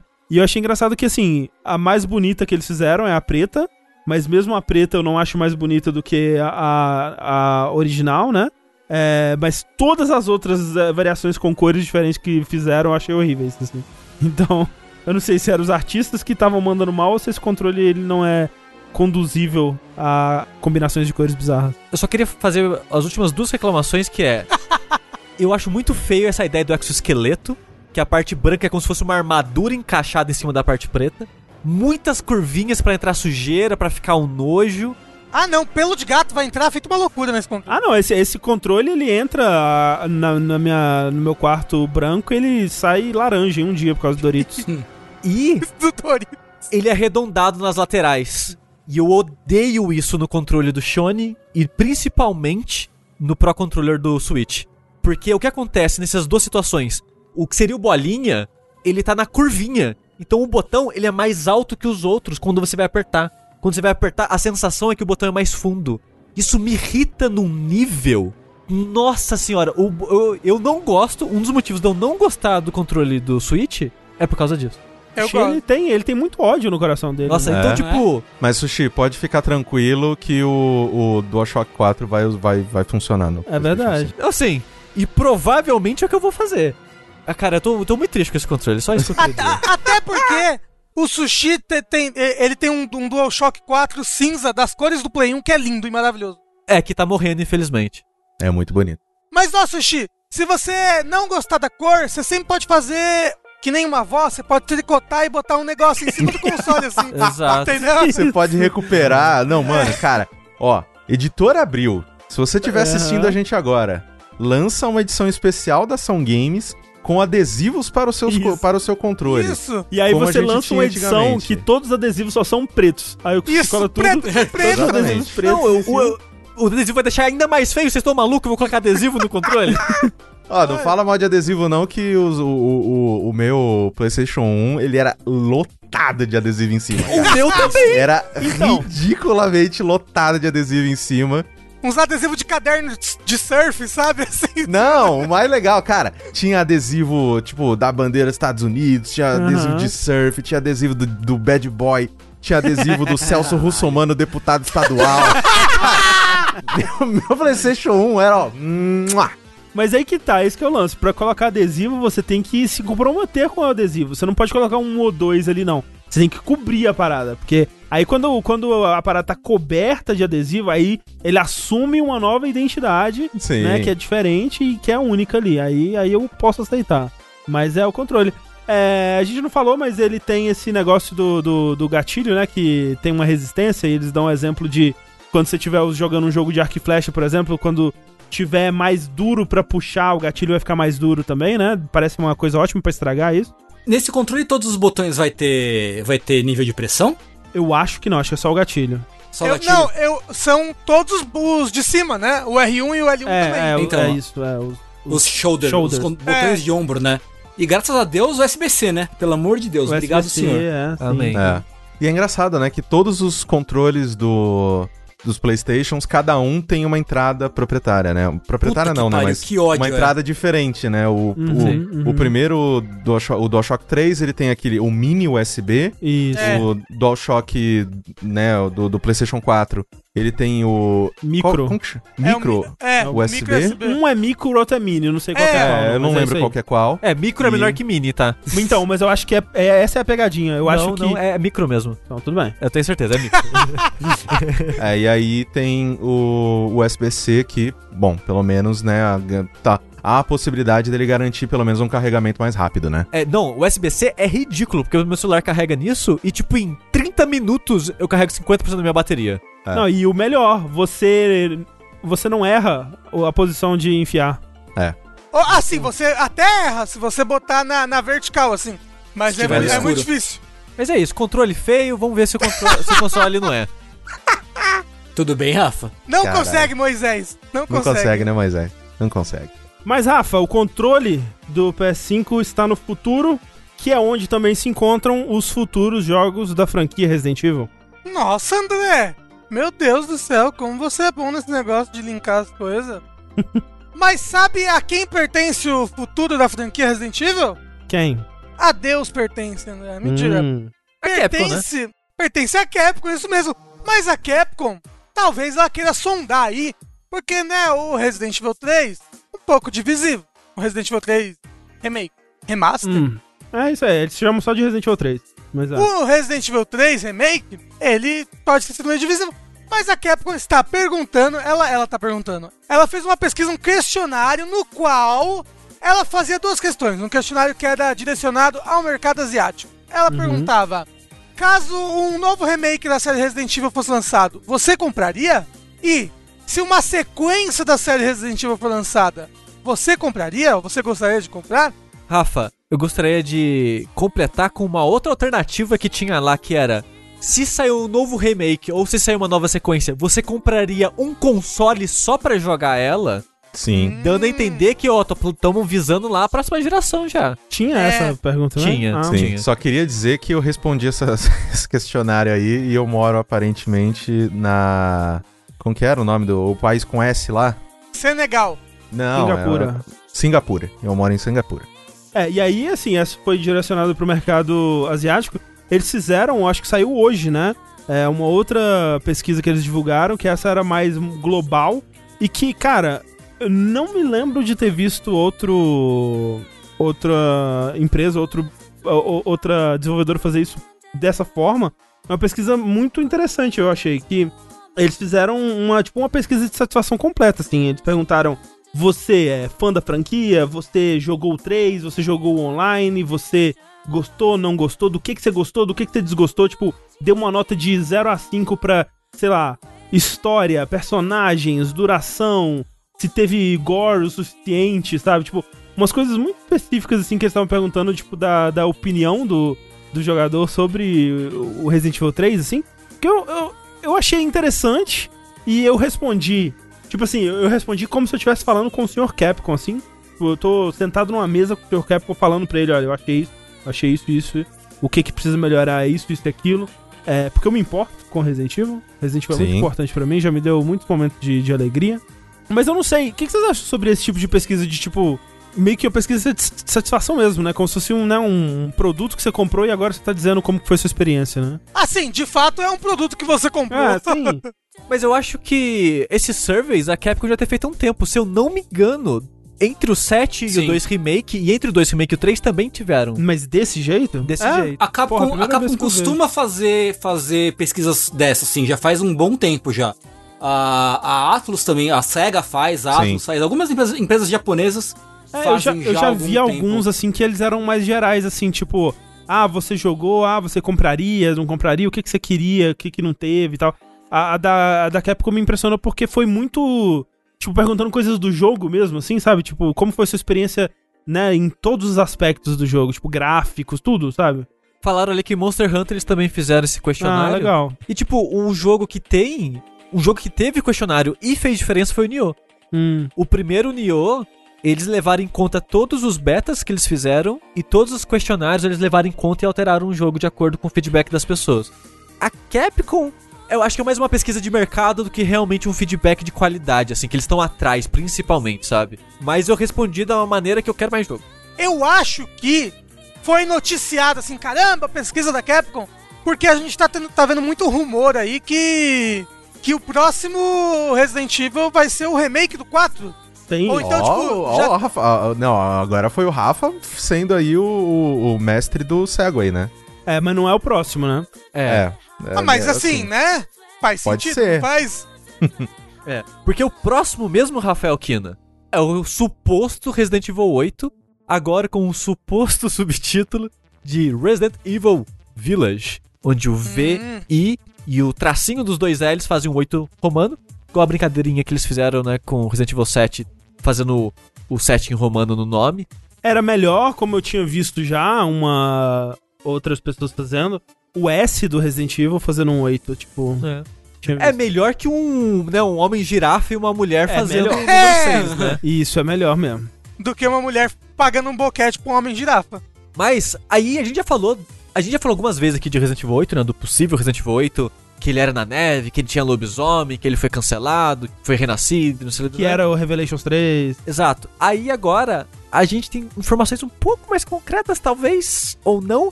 Pelo menos são informações que parecem construir em cima do que a gente tinha ouvido falar antes, né? De novo veio o nosso amigo, Dusk É. Golem. o Aesthetic Gamer. Isso. Ele veio trazendo informações aí do Resident Evil 8. O subtítulo não foi ele, né? Foi um outro site que noticiou aí. É uma coisa curiosa do Resident Evil 8. Teve três sites já noticiando coisas separadas, né? É, e parecidas, e aí quando esse site noticiou o subtítulo, aí o Dusty Golem retweetou falando: Vamos lá, galera, é isso aí. Quando vocês verem, vocês vão acreditar, seus bosta. Aí depois veio, ó, videogame. É VGC, se- sempre esqueci já o nome É. do site.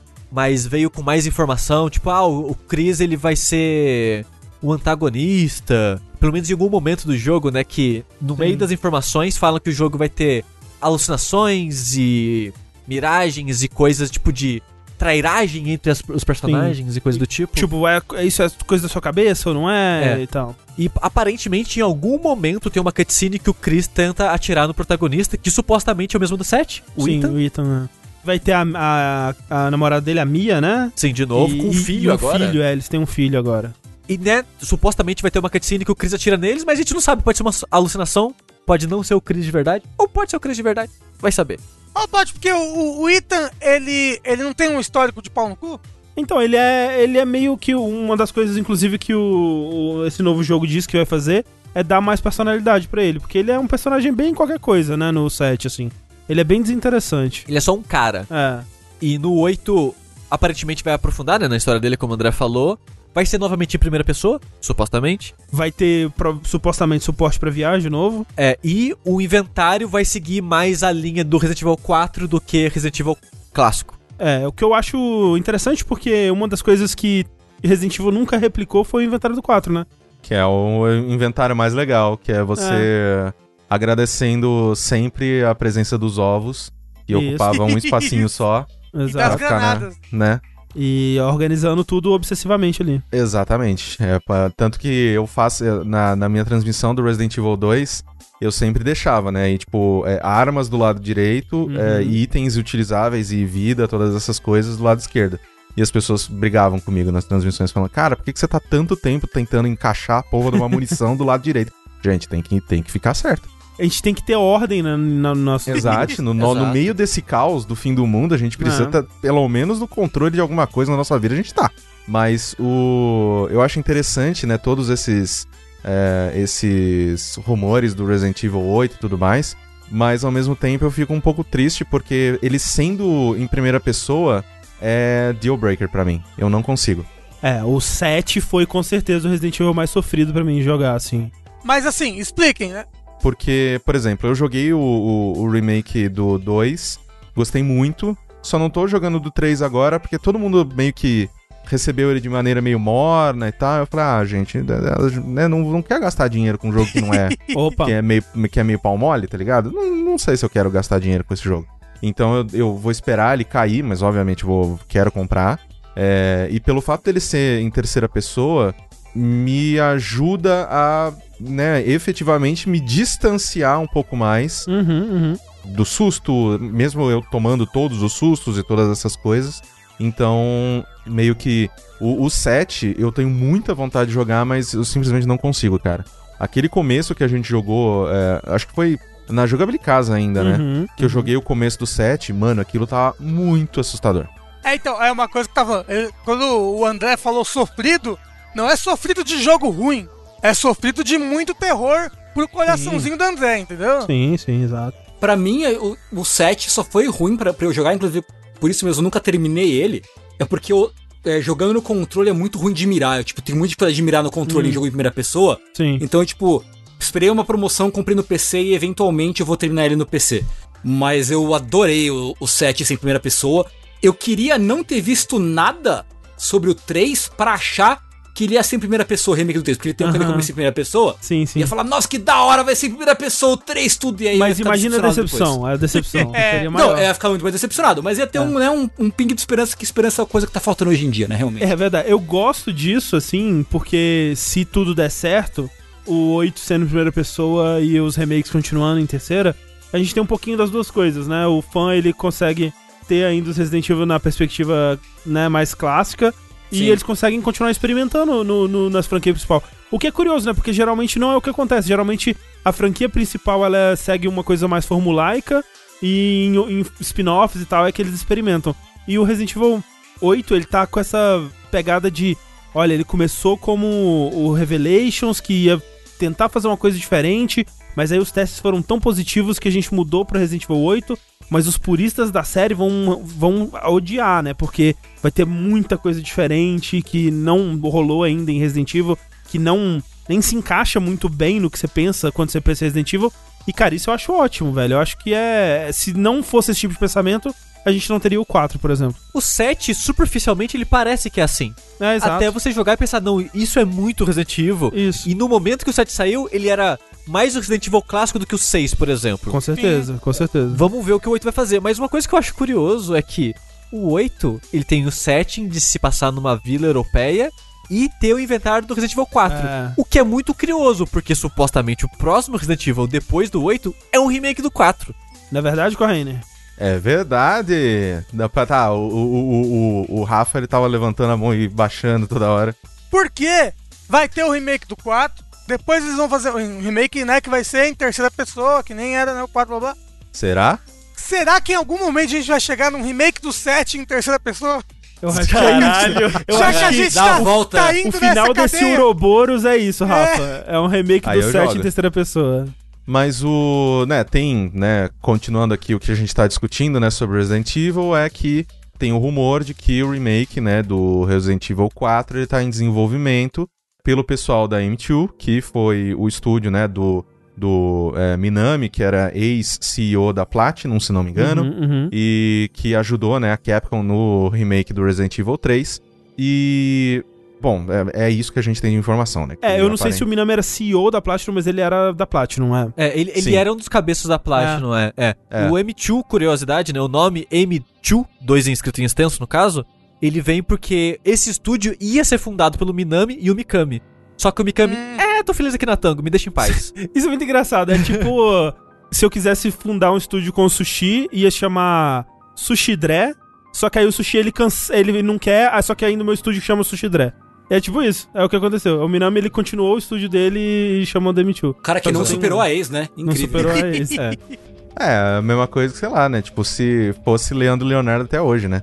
Mas. Exatamente. De qualquer forma, né? É, uma coisa que eu acho interessante a gente discutir sobre isso é porque é, os remakes, né, de é, Resident Evil 2, Resident- Evil 3, é, o que também foi o caso, né, do Resident Evil original, né, o remake, né, o do, do Uhum, primeiro é, jogo, eu sinto que já faz tempo suficiente para que esses, esses remakes eles realmente balancem a gente, sabe? De tipo, Uhum, caraca, velho, que saudade que eu tava disso aqui. E eram, e eram jogos que você jogou na época, você podia jogar num Classic se você quisesse, não sei o que tem. Mas Resident Evil 4, bicho, tá em todos os É. consoles do universo. Você pode jogar Porra. Resident Evil 4 no seu micro-ondas. Você pode jogar Zibo. Resident Evil 4 no seu Pense Bem. Eu não sei do que você tá falando, Corra, porque o Resident Evil 4 nunca saiu do GameCube. Isso. É, exatamente. Não, É igual o. Qual que é? Qual que, quais eram os outros? Era o Real- Beautiful, Beautiful, Beautiful, Beautiful Joe, Resident Evil 4, Killer 7. Killer 7, sim. O único que não saiu foi o Project Number 3, É. inclusive. Que o quê? Tinha um controle em formato de serra elétrica que eu falei. É verdade, o Resident Evil 4. Mas eu falo isso pra quê? Pra levantar pra vocês a seguinte pergunta: É o suficiente só um Resident Evil 4 mais bonito? Então, não, mais bonito não. Mas o lance pra mim é que as pessoas estão falando que não faz sentido um remake do Resident Evil 4, não, não tem necessidade. Necessidade realmente não tem, né? Isso é importante dizer que necessidade nunca tem, né? De nada. Não tinha nem do Final Fantasy VII, por exemplo, nem do, né, nem do remake do 1 quando rolou.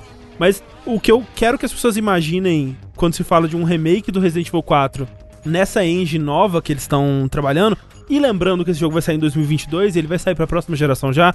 Então Uhum. imaginem essa engine nos gráficos que a próxima geração vai possibilitar, né? E supondo que eles consigam dar um upgrade nela, né, para ela continuar tão bonita Então, quanto é, ela Não, isso é inegável, né? É maravilhosa essa, essa, essa é, re-engine. Isso, chama? É a RE-Engine, a né? Re-Engine, Re-Engine, sei lá. é, é- meu, é incrível, assim. É incrível. Então, é assim, é o, o salto que a gente tem, por exemplo, do remake do 1 pro 1. Lembrando que o, o remake do 1, ele é na mesma perspectiva, ele é um gameplay muito parecido, né? Só que com gráficos muito mais bonitos, uma gameplay muito mais legal e gostosa de controlar, muito mais refinada, né? Então, assim, o momento a momento de você andar pelo remake do 1 é mais gostoso, é mais né, é, responsivo, mais bem feito, as animações e tudo, ataques de zumbis e o seu gameplay, o seu combate contra os zumbis é mais legal também. Então, é pensar que o, o 4 ele tem o potencial, e se vai ser, sabe-se lá, de ser o que o remake do 1 foi pro 1, né? Realmente, porque quando você pensa no remake do que o remake do 2 foi pro 2, ele é muito além, né? Ele pega Sim. um jogo que era de um jeito X e faz ele ser de um jeito Y e que, na minha opinião, né, expande aquele o potencial daquele jogo de uma forma incrível. Não acho que é isso que a gente vai ter com o 4. Acho que ele vai pegar o que o 4 fazia de, de bom, modernizar, deixar mais bonito, deixar com game design mais moderno. Porque assim, a minha opinião sobre Resident Evil 4 é que ele é um jogo muito bom em momentos muito específicos. Ele é muito bom na vila, ele é muito bom quando aparece o Regenerator. E é isso, assim. Ah, eu não vai- gosto. Bubu! Eu não gosto de Resident Evil 4 no castelo, eu não gosto de Resident Evil this 4 na ilha, eu não gosto de Resident Evil 4 na maioria dos chefes, eu não gosto de Resident Evil 4 quando você está sendo perseguido por uma estátua do Salazar, eu não gosto de Resident Evil 4 no- na, Cara, imagina. na luta com o Krauser. Ah, Imagina o Salazar feito na RE-Engine. porra. Que coisa incrível que isso. vai ser. Aquele Salazar ultra realista, tá ligado? Imagina que coisa da hora. O negócio é. Imagina o Resident Evil 4 sem Quick Time Event, gente. Pronto! Né, jogo só, só perfeito. nisso aí. Imagine um Resident Evil 4 que não dure 20 horas a mais do que precisava. É não, não, não, falando, não, tipo- não, não, não. Olha só. Que o pessoal do chat tá falando. Vão cortar 50% do jogo. Imagina um Resident Evil 4 que dura 3 horas. Eu não quero isso, não. Não, um Resident Evil 4 que dura 3 horas, não. E ele pode durar 20 horas. Mas não faz a porra do castelo ser arrastado do jeito que é. Não faz a ilha. Quando, quando chega na ilha, eu penso, meu Deus do céu, não é possível que tem mais Resident Evil 4 ainda. Socorro, me salva, alguém me, me ajuda. Eu não quero jogar a parte da ilha. Bom mesmo é o 6, né? Que tem 6 campanhas. Então, assim, eu acho que o principal que o, o remake, um remake do 4 pode fazer é um game design melhor. Um game design que flui melhor. Uma história. A história, né? Porque a história do 4 é. Senhor. A história do 4 é irretocável. Não mexeria uma vírgula história do Resident Evil 4. Uma vírgula. Uma vírgula. É, melhorar a Ashley, né? É. Sim. Ah, a inteligência dela, né? Nossa. É, não, bom. mas uma coisa que o pessoal do chat tava, tava discutindo, e eu acho que seria bem legal, assim, também. Já que é pra extrapolar, vamos extrapolar, né? Porque é, muito do que a gente tá vendo, né, de, dessa, de todas essas discussões da, da próxima, dos próximos consoles, da próxima geração, é, o que o SSD oferece, o que é, mais poder de processamento oferece, yada, yada, yada.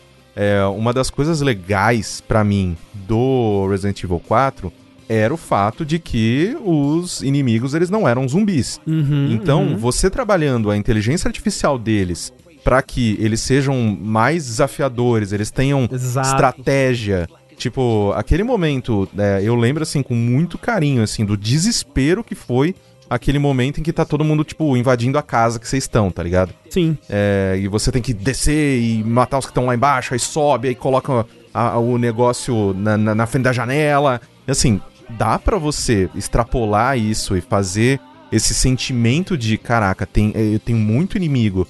E esse, sei lá, esse, esse comportamento de manada que eles têm, assim, de tipo, é, de quando vem, vem muitos, assim, eu acho que dá pra, tipo, fazer um jogo bem diferente e que dê esse sentimento que a gente teve com Resident Evil 2 Remake, sabe? É, eu, eu acho que o que eles podiam fazer é isso, de olhar o que, que o 4 fez de bom e de memorável, investir nisso e dar uma polida no que não era tanto assim. Porque realmente, isso quando eu penso em Resident Evil 4, eu penso nesse momento, que é tipo 5 minutos dentro do jogo Sim. e depois tem um que se repete mais ou menos, que é parecido quando você tá defendendo a casa com o Luiz. E é meio que isso, sabe? E são duas das coisas mais icônicas de Resident Evil 4, sabe? Tipo, faz isso ser mais interessante, essa, essa, esse medo do- dos, dos é, aldeões, né? Tem que no remake do Resident Evil 4 ter a cena dos lasers com o barulho do ratinho, né? Sim. Eita! Ok, agora o, o 4 vai ser GOT. Se Porra, tiver isso, enfim. Perfeito! Aquela o, cena o dos foda dois é do maravilhosa. 4 é que ele tá fadado ao fracasso já. Pelo menos de percepção do público. Porque o Resident Evil 4, ele foi muito impactante na época dele. Ele é um dos jogos mais importantes, ponto, assim, de estilo de jogabilidade, a maneira que ele influenciou os jogos até hoje. Ele influenciou, assim, quando ele saiu dali pra frente, porque ele, aí vem Gears, e aí, tipo, e aí vai Sim, ladeira sim. abaixo, tá ligado? ele, ele basicamente inventou o jogo de tiro em terceira pessoa como a gente joga até hoje. Mas, Sushi, você diria isso de Final Fantasy VII também. Não. Eu não diria que Eu ele é tão diria. importante assim, não. Eu Sério? super diria. Não. Eu super diria. Em, em que sentido revolucionário? Ele apresentou RPGs pra uma geração, ele, ele é... Mas ele ele é não moldou o gênero, ele apresentou o gênero. Pra muita gente, ele é o RPG seminal ali. Ele é o, o primeiro RPG de, de, de, um, de um hemisfério inteiro, praticamente, assim. Eu, eu não acho ele tão importante ou impactante assim. Eu acho ele um bom jogo. Eu acho realmente que ele foi um, um marco pra época, mas não porque ele moldou o gênero, sabe? Não, não, E eu talvez acho que por... o tipo de cobrança vai ser diferente. Então, eu não acho que é por ele ter moldado o gênero, mas por ele ser absolutamente, tipo, fundamental pro Icônico. gênero, assim, icônico, é. É, No gênero. é, icônico eu acho que é a palavra mais certa. É, sim, sim. Mas aí, o que, que vai acontecer? O salto de jogabilidade do 4 pro remake do 4 vai ser tipo o remake do 1, do 1 pro remake do 1. Aham. Só que o 1, é se bem que o 1, de certa forma, ele foi revolucionário, importante pra época também.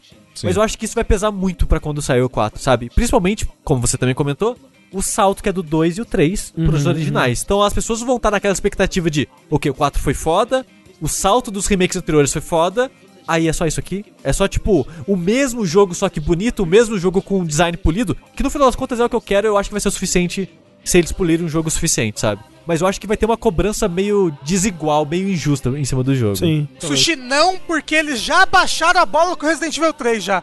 É verdade. É estratégico, cara. Olha aí, velho. É, é eles já, já baixaram lá embaixo já. Não, mas assim, eu acho difícil também que ele atenda as expectativas e essa cobrança que vai ser muito alta. Mas eu também achava isso do Final Fantasy VII e eu achava isso do remake do Resident Evil 2. Principalmente do, do remake do Resident Evil 2, eu acho, sabe? Porque ele era mais arriscado até. Ele tava mudando, né, o, o jogo. Parecia que ele ia transformar Resident Evil 2 num, num jogo, né, de, de, de ação, sei lá, né, um, um, um Resident Evil 4, né? E, e eu acho que isso é difícil de pensar agora. Agora que a gente ama o 2, é difícil de pensar em como que a gente duvidava dele antes dele sair, sabe? E eu acho que tem potencial. O envolvimento da M2 não ser um jogo principal da Capcom me deixa meio reticente. Não, é isso que me faz ficar, tipo, com 15 pés atrás. É, mas ao mesmo tempo, eles disseram que a equipe desse remake do 4 é a maior até agora pra esses Resident Evil que eles estão trabalhando, né? Que é, não só vai ter a M2, né, com um, um novato dirigindo o jogo, mas vai ter envolvimento da equipe principal da Capcom e também da equipe do Devil May Cry pra fazer as cenas do laser, no caso. Sabe por que o Isso. Resident Evil 4 é o próximo? Esse é o meu Ah. patrão. Porque o 8 já vai criar um monte de asset de vila europeia? É isso aí. aí eles Caralho, vão velho, é copiar um plano, tudo velho. pro 4. Olha aqui, cara, a Capcom não dá ponto sem nó, velho. Impressionante. Mas o negócio é, tem uma base boa, Sushi? A gente vai ver quando sair o 8, né? Mas olha só, muita gente tava se perguntando por que o Resident Evil 4 e não o Code Verônica, né? Que faria mais sentido, né? Sim. Depois do 3, o Code Verônica. A Capcom quer dinheiro, gente. Mas a Capcom quer dinheiro, né, velho? E Resident Evil 4 ele vende, toda vez que a Capcom relança ele, ele vende, gente. Sim. Então, é isso. É, e também que é um ótimo jogo pra começo de geração, né? Uhum. Então, eu acho que faz sentido. Assim, né? Começo mais ou menos, né? Porque 2022 É, começo É, de vai ser 2022 é ainda. um ano de geração. Ah, É, É. vai ser ainda, ainda relativamente começo de geração. É um bom jogo pra, pra empurrar console em começo de geração, assim. É, mas do mesmo jeito que o Code Verônica foi no Dreamcast, né? sim, sim. E todo mundo sabe o sucesso que o Dreamcast foi. E que Code Verônica foi. Assim, o Code Verônica ele foi bem sucedido, né? E eu acho que Sim. na época, principalmente, eu lembro de uma apagação de pau absurda pro Code Verônica. Mas eu acho que se tem um Resident Evil que precisava de uma recalchutada ali no game design, é o Code Verônica e o Zero, viu? É, eu ia falar falar, o Zero, vocês. né? O pessoal Ah. fala muito do Zero. É. Mas o Zero, o que que ele tem de, de tipo, nossa, todo mundo. O, Zero é muito É controverso. que ele tem aquele sistema de trocar entre dois personagens, né? E ter que Sim. coordenar entre eles e podia ter uma qualidade de vida melhor pra aquilo, sabe? É, de você largar item no chão pro outro personagem usar, é, pegar e ele mostrar, né, a, a perspectiva do outro personagem quando ele tá próximo de ser atacado. Então você tem que meio que ficar de babado os dois. Eu, eu- eu- nossa, o Zero é bem. sei lá. O Zero é o Resident Evil 3 do Resident Evil 1. Isso. Do Resident Evil 1 Remake. É, porque o Resident Evil, o, re- o remake do 1 saiu, todo mundo, caralho, Ah, que entendi, foda. entendi, Aí anunciaram o. Zero, todo mundo, porra, vai ser foda pra caralho também. Aí eu, pô, porra, né, é legal, né? Aí saiu o remake do 2, todo mundo, caralho, que jogo foda. Aí anunciaram o remake do 3, todo mundo, caralho, vai ser ainda mais foda. Aí é legal, né? Com a diferença que o Zero ele tava anunciado há uns 20 anos antes, né? Já, já. Mas aí, Sushi, vão fazer o Resident Evil o remake do 4, vão falar, caralho, que foda! Aí vão fazer o remake do 5, ih, que bosta! É, essa é a questão. Será que depois do 4 eles voltam pro Code Verônica ou eles vão pro remake do 5? Eu acho que eles podem ir pro Mega Man, né? Vamos, vamos mudar de série já. não, que- depois do 4 você esquece. Até lá já saturou, né, a franquia. É, não, É. cara, para, chega, chega. Depois do 4, depois do 4 a gente finalmente tem o remake de Dino Crisis. Isso. E aí, aí o mundo volta Isso. ao, ao, ao nosso ao plano original. É, e a, e a Square faz Vagrant Story e o mundo vai ser perfeito. E a gente vai ter a, a, a, a sequência de Chrono Cross. Pega lá o tweet do Petkovic. Calma, galera, tudo vai melhorar depois do remake do Dino Crisis. Isso. E agora que a gente falou de Resident Evil, vamos para o, o nosso momento aqui, é, já tradicional da, da- do verso de notícias. Vamos lá, vinheta do momento rumor de Silent Hill, Rafa. Uh, Silent Hill. Obrigado.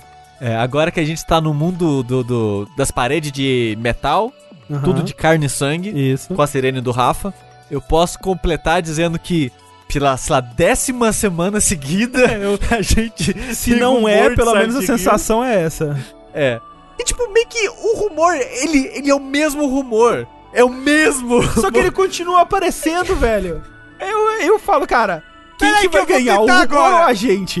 Eu, Eu não vou vou perder agora. pra esse rumor. Eu já perdi, Toda cara. vez que esse rumor aparecer, a gente vai falar dele aqui. Porque o rumor, gente, é o seguinte: a Sony aparentemente está trabalhando com a Konami para fazer um reboot de Silent Hill.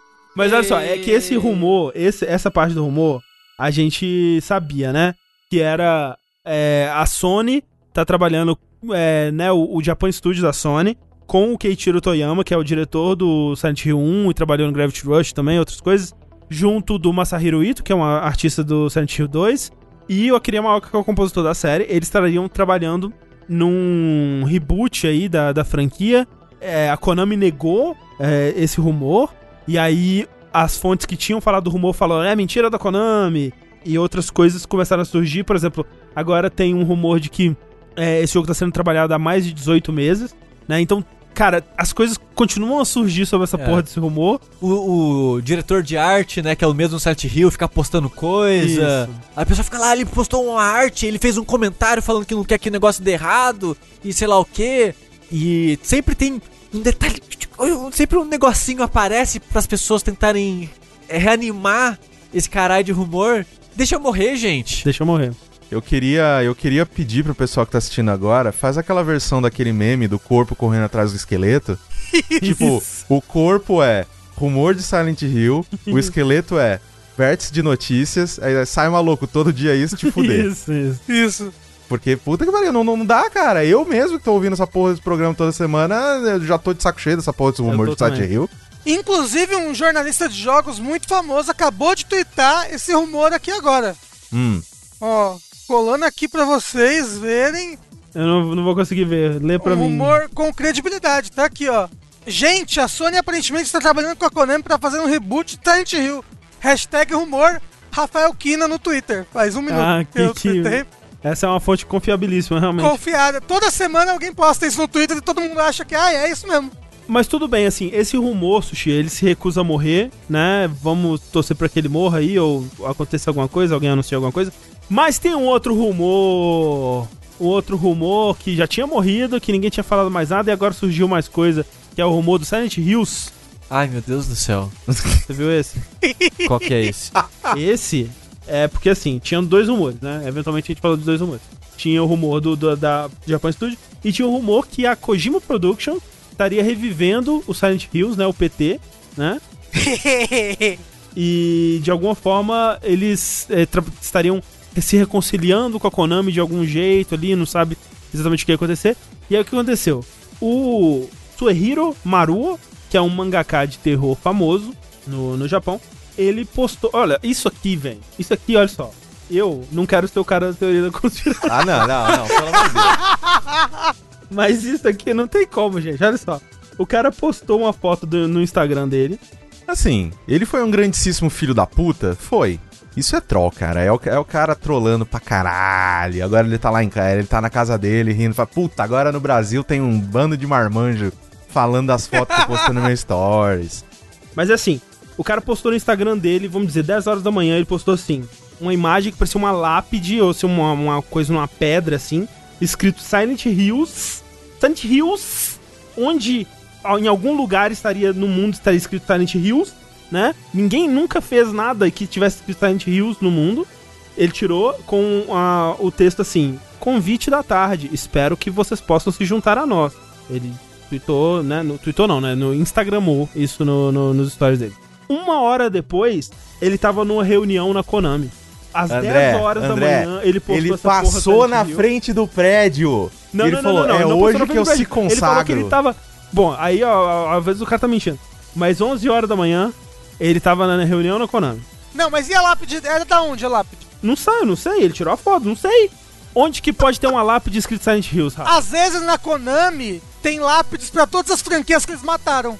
E uma delas é Silent Hills, Isso, que talvez nunca nem isso. saiu. Tá lá. É. A outra é Castlevania. Mas assim, essa questão do, do Silent Hills não precisa necessariamente ter um envolvimento do Kojima, tá ligado? Não precisa, não precisa. Né? Porque o Kojima tá lá, ele tá, obviamente, ele deu aqui, deu a entender, né, de que talvez ele tivesse envolvido no desenvolvimento de um jogo de terror e todas essas coisas. Eu queria trazer aqui a informação. Aqui tem informação. Aqui tem informação que existem diversos prédios no Japão cujo nome é Silent Hills. Droga! Como assim? Tem um Siren, Siren Hills. Tem, é, tipo, prédio de apartamento, restaurante, é, resort. Mas qual é a chance, na verdade? Diversos, diversos. Eu não quero ser o cara da teoria da conspiração. Fica aí, aí, Longe de mim, entendeu? fica aí a informação. Não, até tipo, enquanto você tava falando, eu falei, "Ah, eu vou, olhar- eu vou olhar o Google Maps, tá ligado? Aí eu botei aqui um Siren Hills. Aí, tipo, ok, tem alguns Silent Hills espalhados pelo Japão. Mas qual tem uma lápide? Em Tóquio, inclusive. E deixa eu qual. Eu vou, eu você vou abrir o. uma hora antes de visitar a Konami? Ei, talvez. Eu vou botar a rota aqui, peraí. É. Vê se não chega aí um Do Silent, do Silent Hills de Tóquio. Aham. pro o negócio da Konami. Em- é Tóquio isso? Aqui tem isso em Tóquio. Silent Hills é um complexo de condomínios, segundo o Google Uhum. Maps. Eu vou abrir o, o Street View. Cadê o Street View? Tá, primeiro. Vou jogar o bonequinho aqui. E vai pra Tokyo Midtown. Aí eu vou fazer o seguinte, eu vou olhar aqui as rotas. Cadê rota nessa porra aqui? Rotas, rotas, né? É em Yokohama, é perto de Yokohama. Yokohama é um lugar- bom lugar, inclusive. Konami. Mas o- no Japão tudo tá a uma hora de trem. É muito rápido lá a tecnologia. É, Nagano. É, Não o que ele Shinagawa, postou, o que ele Shinagawa, né? postou, ser. ele era, era, era Midtown East. Ó, o prédio desse lugar, certo? Uhum. Até o prédio da Konami em Shinagawa, que é onde tem várias, tem várias empresas de games que ficam em Shinagawa. Uhum. Bandai Namco, por exemplo. Dá uma hora e cinco minutos Ó, Pô, André, refutado. de trem. Não, mas não, Mas- mas dá tempo, porque ele tirou tempo. a foto, entrou no carro, do meio do É. carro fez o post. Mas pode ter sido um gracejo. Ele, ah, eu vou pra Konami fazer um bagulhinho de Silent Hill. Tô passando aqui, haha, olha aqui que engraçado. É. Vou fazer uma piadinha. Mas Toda piada tem um fundo de verdade. Oi. você tem como provar que esse prédio chamado Silent Hills não foi construído pela Konami como parte do ARG pra fazer é, toda esse, esse- essa teoria louca aí? Vamos ver, depende de quando o prédio foi. A gente vai fazer um, um jornalismo investigativo aqui. Lê, André. O Tengu não tem como, ele tem, ele tem ciência demais do lado dele. Eu não posso, eu não posso vencer com o poder da teoria da conspiração. Eu tenho Deus e o anime do meu lado. É, mas é isso, é, eu acho que Comprovado que Silent Hills não existe. comprovado, agora foi comprovado. Agora essa, essa decreta a morte do, então. É. do momento rumor de Silent Hill, né? É, passa pro Nibel pra ele postar isso, tipo, jornalista investiga Google Maps e descobre que Silent Hills não existe. É isso. Isso, ele investiga Google Maps e descobre que Silent Hill não existe. Tipo, nem foi ter, foi uma, foi uma alucinação coletiva. Isso. Maravilhoso. O que também vai deixar de existir em breve, Tengu, é um jogo da Cookie Mama, né? Pois é, eu queria aqui contar uma história. Uma história muito triste, ah, que começa lá atrás, muitos anos atrás, mais de 10 anos atrás, inclusive, que é a história de uma senhora. Uma, uma mãe solteira que precisa ir é, sustentar sua família, né? Muito difícil. Morando no Japão, ainda, sociedade japonesa muito machista, né? Muito difícil criar sua família de, de filhos adotados do mundo inteiro, né? Ah, e aí ela começa, né? Os filhos sabem, veem que a cozinha dela, a comida dela é muito gostosa. Ela decide, por que, que eu não posso primeiro cozinhar pra fora? Segundo, ensinar pessoas a cozinhar, né? Uhum. Tá aí o jovem, o gamer aí que não sabe cozinhar, não sabe esquentar uma água, não sabe fazer um miojo, né? Não sabe fazer um arroz. Vamos ensinar o cara a cozinhar. E aí acaba com a, com a mãe é, minerando Bitcoin no switch das pessoas e vendendo pack de pezinho na internet. Por que aconteceu? Uma história bizarra envolvendo Cooking Mama, que começou com uma série super feel good, super good vibes, ah, muitos anos atrás. E ela meio que teve uma ascensão de sucesso, né? Pô, Cooking Mama, vai mais Cooking Mama, mais Cooking Mama, Cooking Mama pro Switch, Cooking Mama pro DS, Cooking Mama não sei o que. Tinha Cooking Mama pra tudo. Muito dinheiro. A, a empresa que fazia Cooking Mama virou a Cooking Mama Limitada. Caralho. Deixou de ser a Office Space Limitada, virou Cooking Mama Limitada, foda-se. Vamos apostar todas as nossas economias nessa franquia que claramente vai ser muito longeva, não vai cansar nunca, Nunca. os gamers, né? É o, é o novo Mario. É, o- né, o novo Mario, é o novo Mario, realmente. E aí o que aconteceu? Que Cookie Mama é, caiu no ostracismo, ninguém poderia prever tal Não. desenvolvimento. Um jogo rasíssimo de minigames enjoativos. Não, mas o, o, o problema é que. ah, Vocês vocês já viram aquele vídeo da galera é, cozinhando as receitas do Cooking Mama? Não. Ela ensina exatamente como é que cozinha o bagulho. Não, tá ela tudo ensina, certinho. de fato ensina. Eu imagino. É, e aí saiu recentemente tipo um celular também, que é meio bosta o jogo, enfim. Assim, é, é importante, é importante ressaltar que quando o Cooking Mama começou a, né, não ser mais tão bem recebido, eles tentaram, né? Eles tentaram aplicar a estratégia do Mario na, na Mama e fizeram outras profissões Mama, né? É, verdade. Existem vários jogos de alguma coisa Mama, inclusive o maravilhoso Babysitting Mama. Era esse que eu ia comentar. Que vinha com um bebê de pelúcia Isso. pra você fazer uma, uma proctologia ali, um, né, um exame de toque no, no bebê, É. enfiando o emote sem o menor, menor parcimônia no ânus daquele bebê de pelúcia. Isso, você enfiava o emote nele e aí você fazia coisa de bebê, tipo ninar o bebê e dar mamadeira don't pro sh- é, bebê. E don't shake the baby, E, né? e- e esse E Don't bebê, shake the baby. esse bebê era o verdadeiro cookie mama, né? Não, porque você botava. É, eu achei legal o- a parceria, né, que a série Mama fez com o Catra, né? Isso. Pra lançar a música. A música mama. Mama! Mama. Era, tava com tudo. Emocionou a Valesca Popozuda na outra semana aí. Mas assim, É. em tempos de quarentena, o que não tá emocionando as pessoas, na verdade. Não é verdade? Acontece que, em março, do nada, do nada, apareceu. "Oi, Então, galera, vai sair aí um tal de Cooking Mama Cookstar pro Switch. Nossa, que curioso, né? Um Cooking Mama novo, do nada, mas tudo bem. Que saudades, jogava muito no meu DS. Não é? Às vezes aparece realmente uns anúncios do nada que a gente não espera. Porra, show, né? Teve trailer, não sei o que, o jogo saiu, Sucesso de crítica. e aí o jogo sumiu. Simplesmente desapareceu. Desapareceu, sumiu, ninguém sabia mais como encontrar.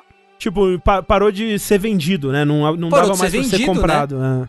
O jogo estava sendo lançado por uma suposta publisher que ninguém tinha ouvido falar.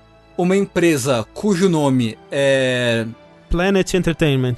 Planet Entertainment, que é uma empresa que, assim, meio sem ira nem beira, uma empresa que ninguém tinha ouvido falar, supostamente era uma publisher, que tava lançando esse jogo, né, espe- especificamente esse Pokémon.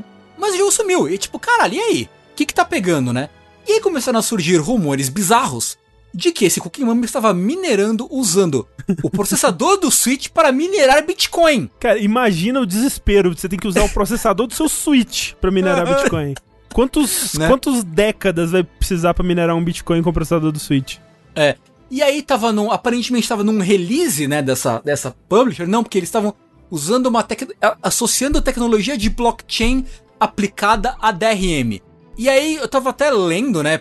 Eu via tipo umas duas threads de programadoras no, no Twitter explicando que, na verdade, esse lance de blockchain aplicado DRM, na verdade, não é exatamente uma, um lance de mineração de Bitcoin, mas é um, um DRM em que os direitos não ficam presos a publisher e sim fica guardado em outro lugar, então que não é necessariamente uma coisa ruim essa aplicação, mas é tipo shade pra caralho, assim, mega suspeito ele- eles meterem uma dessa, né?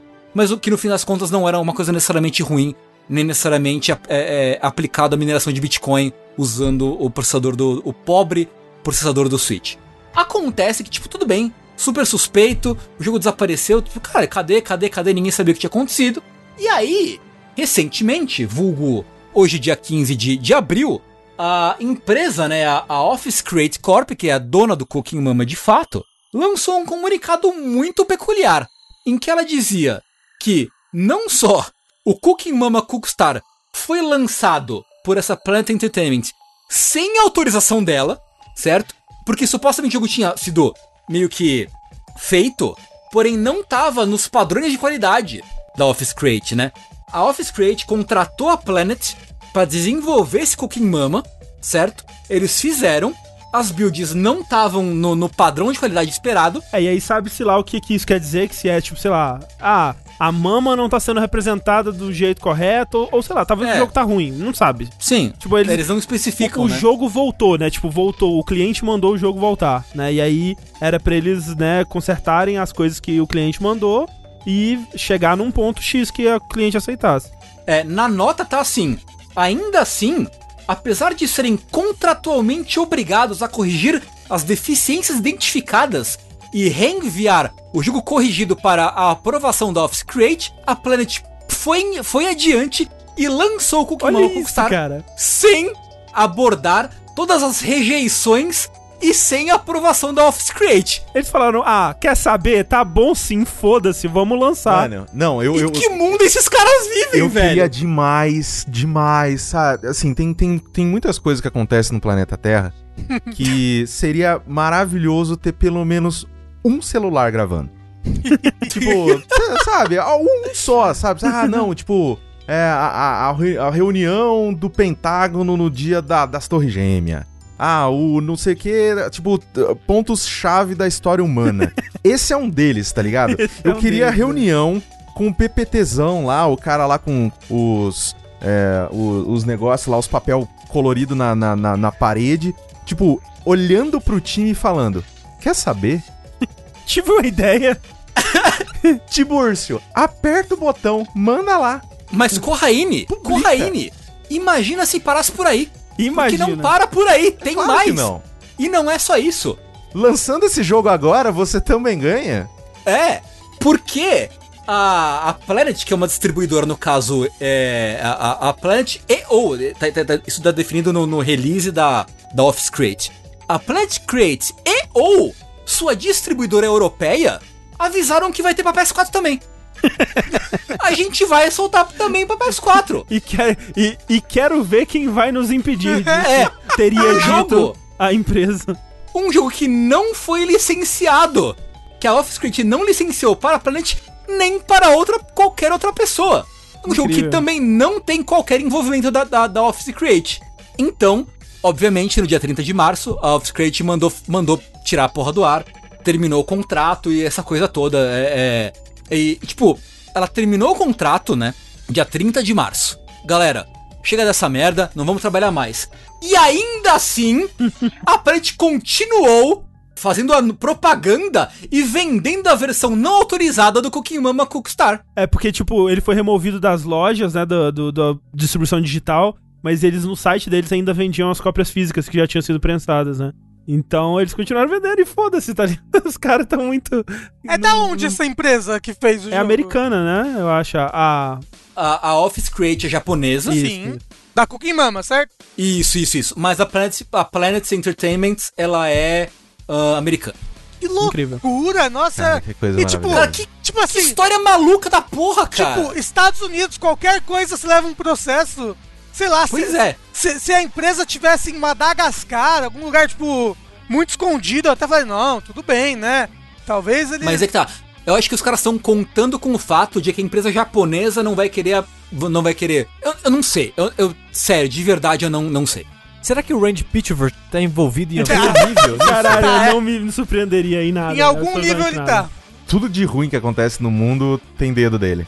O dedo Incrível. mágico e sujo Eu dele. só agora queria muito uma cópia desse jogo, porque ele vai ficar muito raro e muito caro em, Sim. em É, muito é pouco tempo, verdade, assim. Isso é verdade.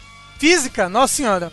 É. É. Ainda dá pra comprar porque os caras com certeza ainda tá vendendo. É, eu sei que o, aquela conta lá do, do Wire 64, do Twitter, tava anunciando, ah, ainda tem cópias no, no Walmart, tem algumas lojas nos Estados Unidos que ainda tem cópias físicas. Mas deve ter esgotado já a essa hora, porque, cara, isso vai ficar muito caro. Muito, muito caro, em, muito em breve, sim. Eu não me lembro de um caso similar a esse na história recente dos videogames. Eu também não, não, não, não consigo cara. pensar em nada. Incrível. E a nossa última notícia aqui é também uma notícia um tanto quanto bizarra envolvendo Animal Crossing, né? Porque assim, na China, como a gente comentou no nosso vídeo, né, sobre Devotion, onde a gente fala da história de, de Devotion, como ele foi censurado e não, não existe mais, né? Um jogo que, que agora só existe no, no museu, né? De cultura. De preservação, de né, preservação de história do- dos cultura é, asiática em Harvard, né? Eu acho. Uhum. É, mas para um jogo ser lançado oficialmente na China, ele precisa ser aprovado pelo governo, né? Eles têm um órgão que vai checar se aquele jogo é um jogo que tá, né, de acordo com os valores da família tradicional chinesa, né? Vão checar se é, não tá ofendendo ninguém, se, né, tá tudo, se tá tudo certo ali com aquele jogo. Se não tem nenhum ursinho poo escondido. É, então, se, se não tem nenhum personagem aí do Christopher Coisa, que eu esqueci o nome. Isso, exatamente. Christopher Coisa. Christopher Coisa, o, o grande. É, no, no- não pode ter esqueleto, como falou o Lucas Isso, é. Tem, tem umas coisas que eles não gostam e que eles. É violência de modo geral, eles estão meio, meio contra, assim, né? Em, em- em situações específicas, representadas de uma maneira específica, eles deixam passar. Mas o lance é: esse processo, ele muitas vezes exige, que o jogo seja modificado, que vá e volte para aprovação. É um processo que costuma demorar, né? E não aconteceu isso ainda com Animal Crossing. Então, o Animal Crossing ele ainda não foi aprovado para ser vendido oficialmente na China, né? Não tem a versão chinesa do jogo. Poucos jogos de Switch foram, né? É, é, é um processo Isso. realmente que acontece muito devagar, né? Eles, eles são muito minuciosos com esse processo de aprovação. Então, assim, os jogadores interessados por lá estavam recorrendo a versões importadas do jogo, né? Eles estavam é, acessando sites análogos aí a um eBay ou um Mercado Livre da vida, Taobao. esse site aí, e estavam comprando é, suas cópias, né, importadas e tudo muito bom, tudo muito bem. Só que o governo foi lá e falou, tá proibido, não pode mais, tirou todas as, as cópias do de Animal Crossing que estavam sendo vendidas nesses sites e não, não tá mais deixando as pessoas encontrarem esses jogos facilmente. Elas ainda podem encontrar, né, é, se elas conversarem no privado com os vendedores ou em lojas menores que acabaram comprando estoque e tal, ainda dá pra encontrar essas cópias importadas. Mas teve o caso do cara que foi preso tentando entrar no país com, sei lá, umas 30, 40 cópias de Animal Crossing. Teve isso. Incrível, Uau. eu vi. É, aí ele foi preso, porque, né, tava entrando com coisa que não... Coisa. E foi Justo. morto, provavelmente. preso por crimes de Animal Crossing. É, mas aí o que aconteceu? Por que que isso aconteceu, né? O Daniel Amati, que é um cara que a gente cita aqui sempre, que ele é um analista que é bem focado no mercado asiático, né? Principalmente na China Sim. ali. ele tweetou dizendo que das vezes que isso aconteceu anteriormente foi por dois motivos. Tipo, os motivos que levam a isso acontecer geralmente são ou o jogo ele tem um conteúdo que é violento, né? Seja o conteúdo do jogo mesmo ou o conteúdo que pode ser gerado pela comunidade que é violento ou ofensivo de alguma forma, ou o jogo ele é muito popular e acaba chamando a atenção do, do, do órgão regulador, então eles vão lá ver qual é que é e aí tiram o jogo para eles, né, confirmarem se isso aqui tá podendo ser popular e aí liberam ou bloqueiam. O Animal Crossing, ele atingiu esses dois pontos. E aí você pensa, Violento. mas Animal Crossing é violento, ofensivo, como isso é possível, né? Como que Animal Crossing, esse bastião da paz e tranquilidade e alegria, poderia ser ofensivo e violento de alguma forma? Tem esqueleto. Tem, é, tem esqueleto, né? Mas não foi, não foi o esqueleto. O lance é o, o conteúdo que os jogadores estão criando, né? Porque jogadores de Hong Kong estão utilizando Animal Crossing como uma de, suas ferramentas para manifestar seus, suas opiniões políticas e protestar pela liberdade de, e pela independência de Hong Kong, especialmente agora em períodos de coronavírus, né?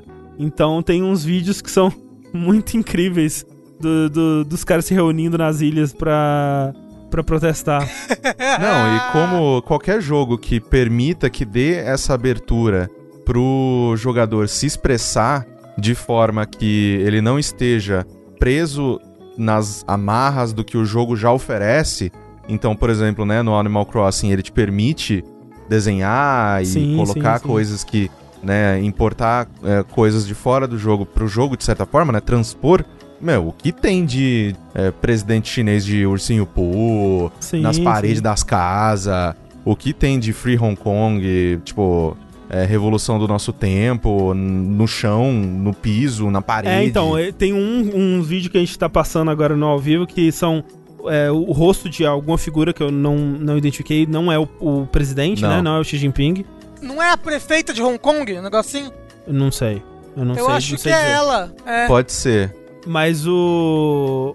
O pessoal pisoteando né, e, e enterrando na terra a- o retrato dele ou dela ali. é, e todo mundo em volta aplaudindo.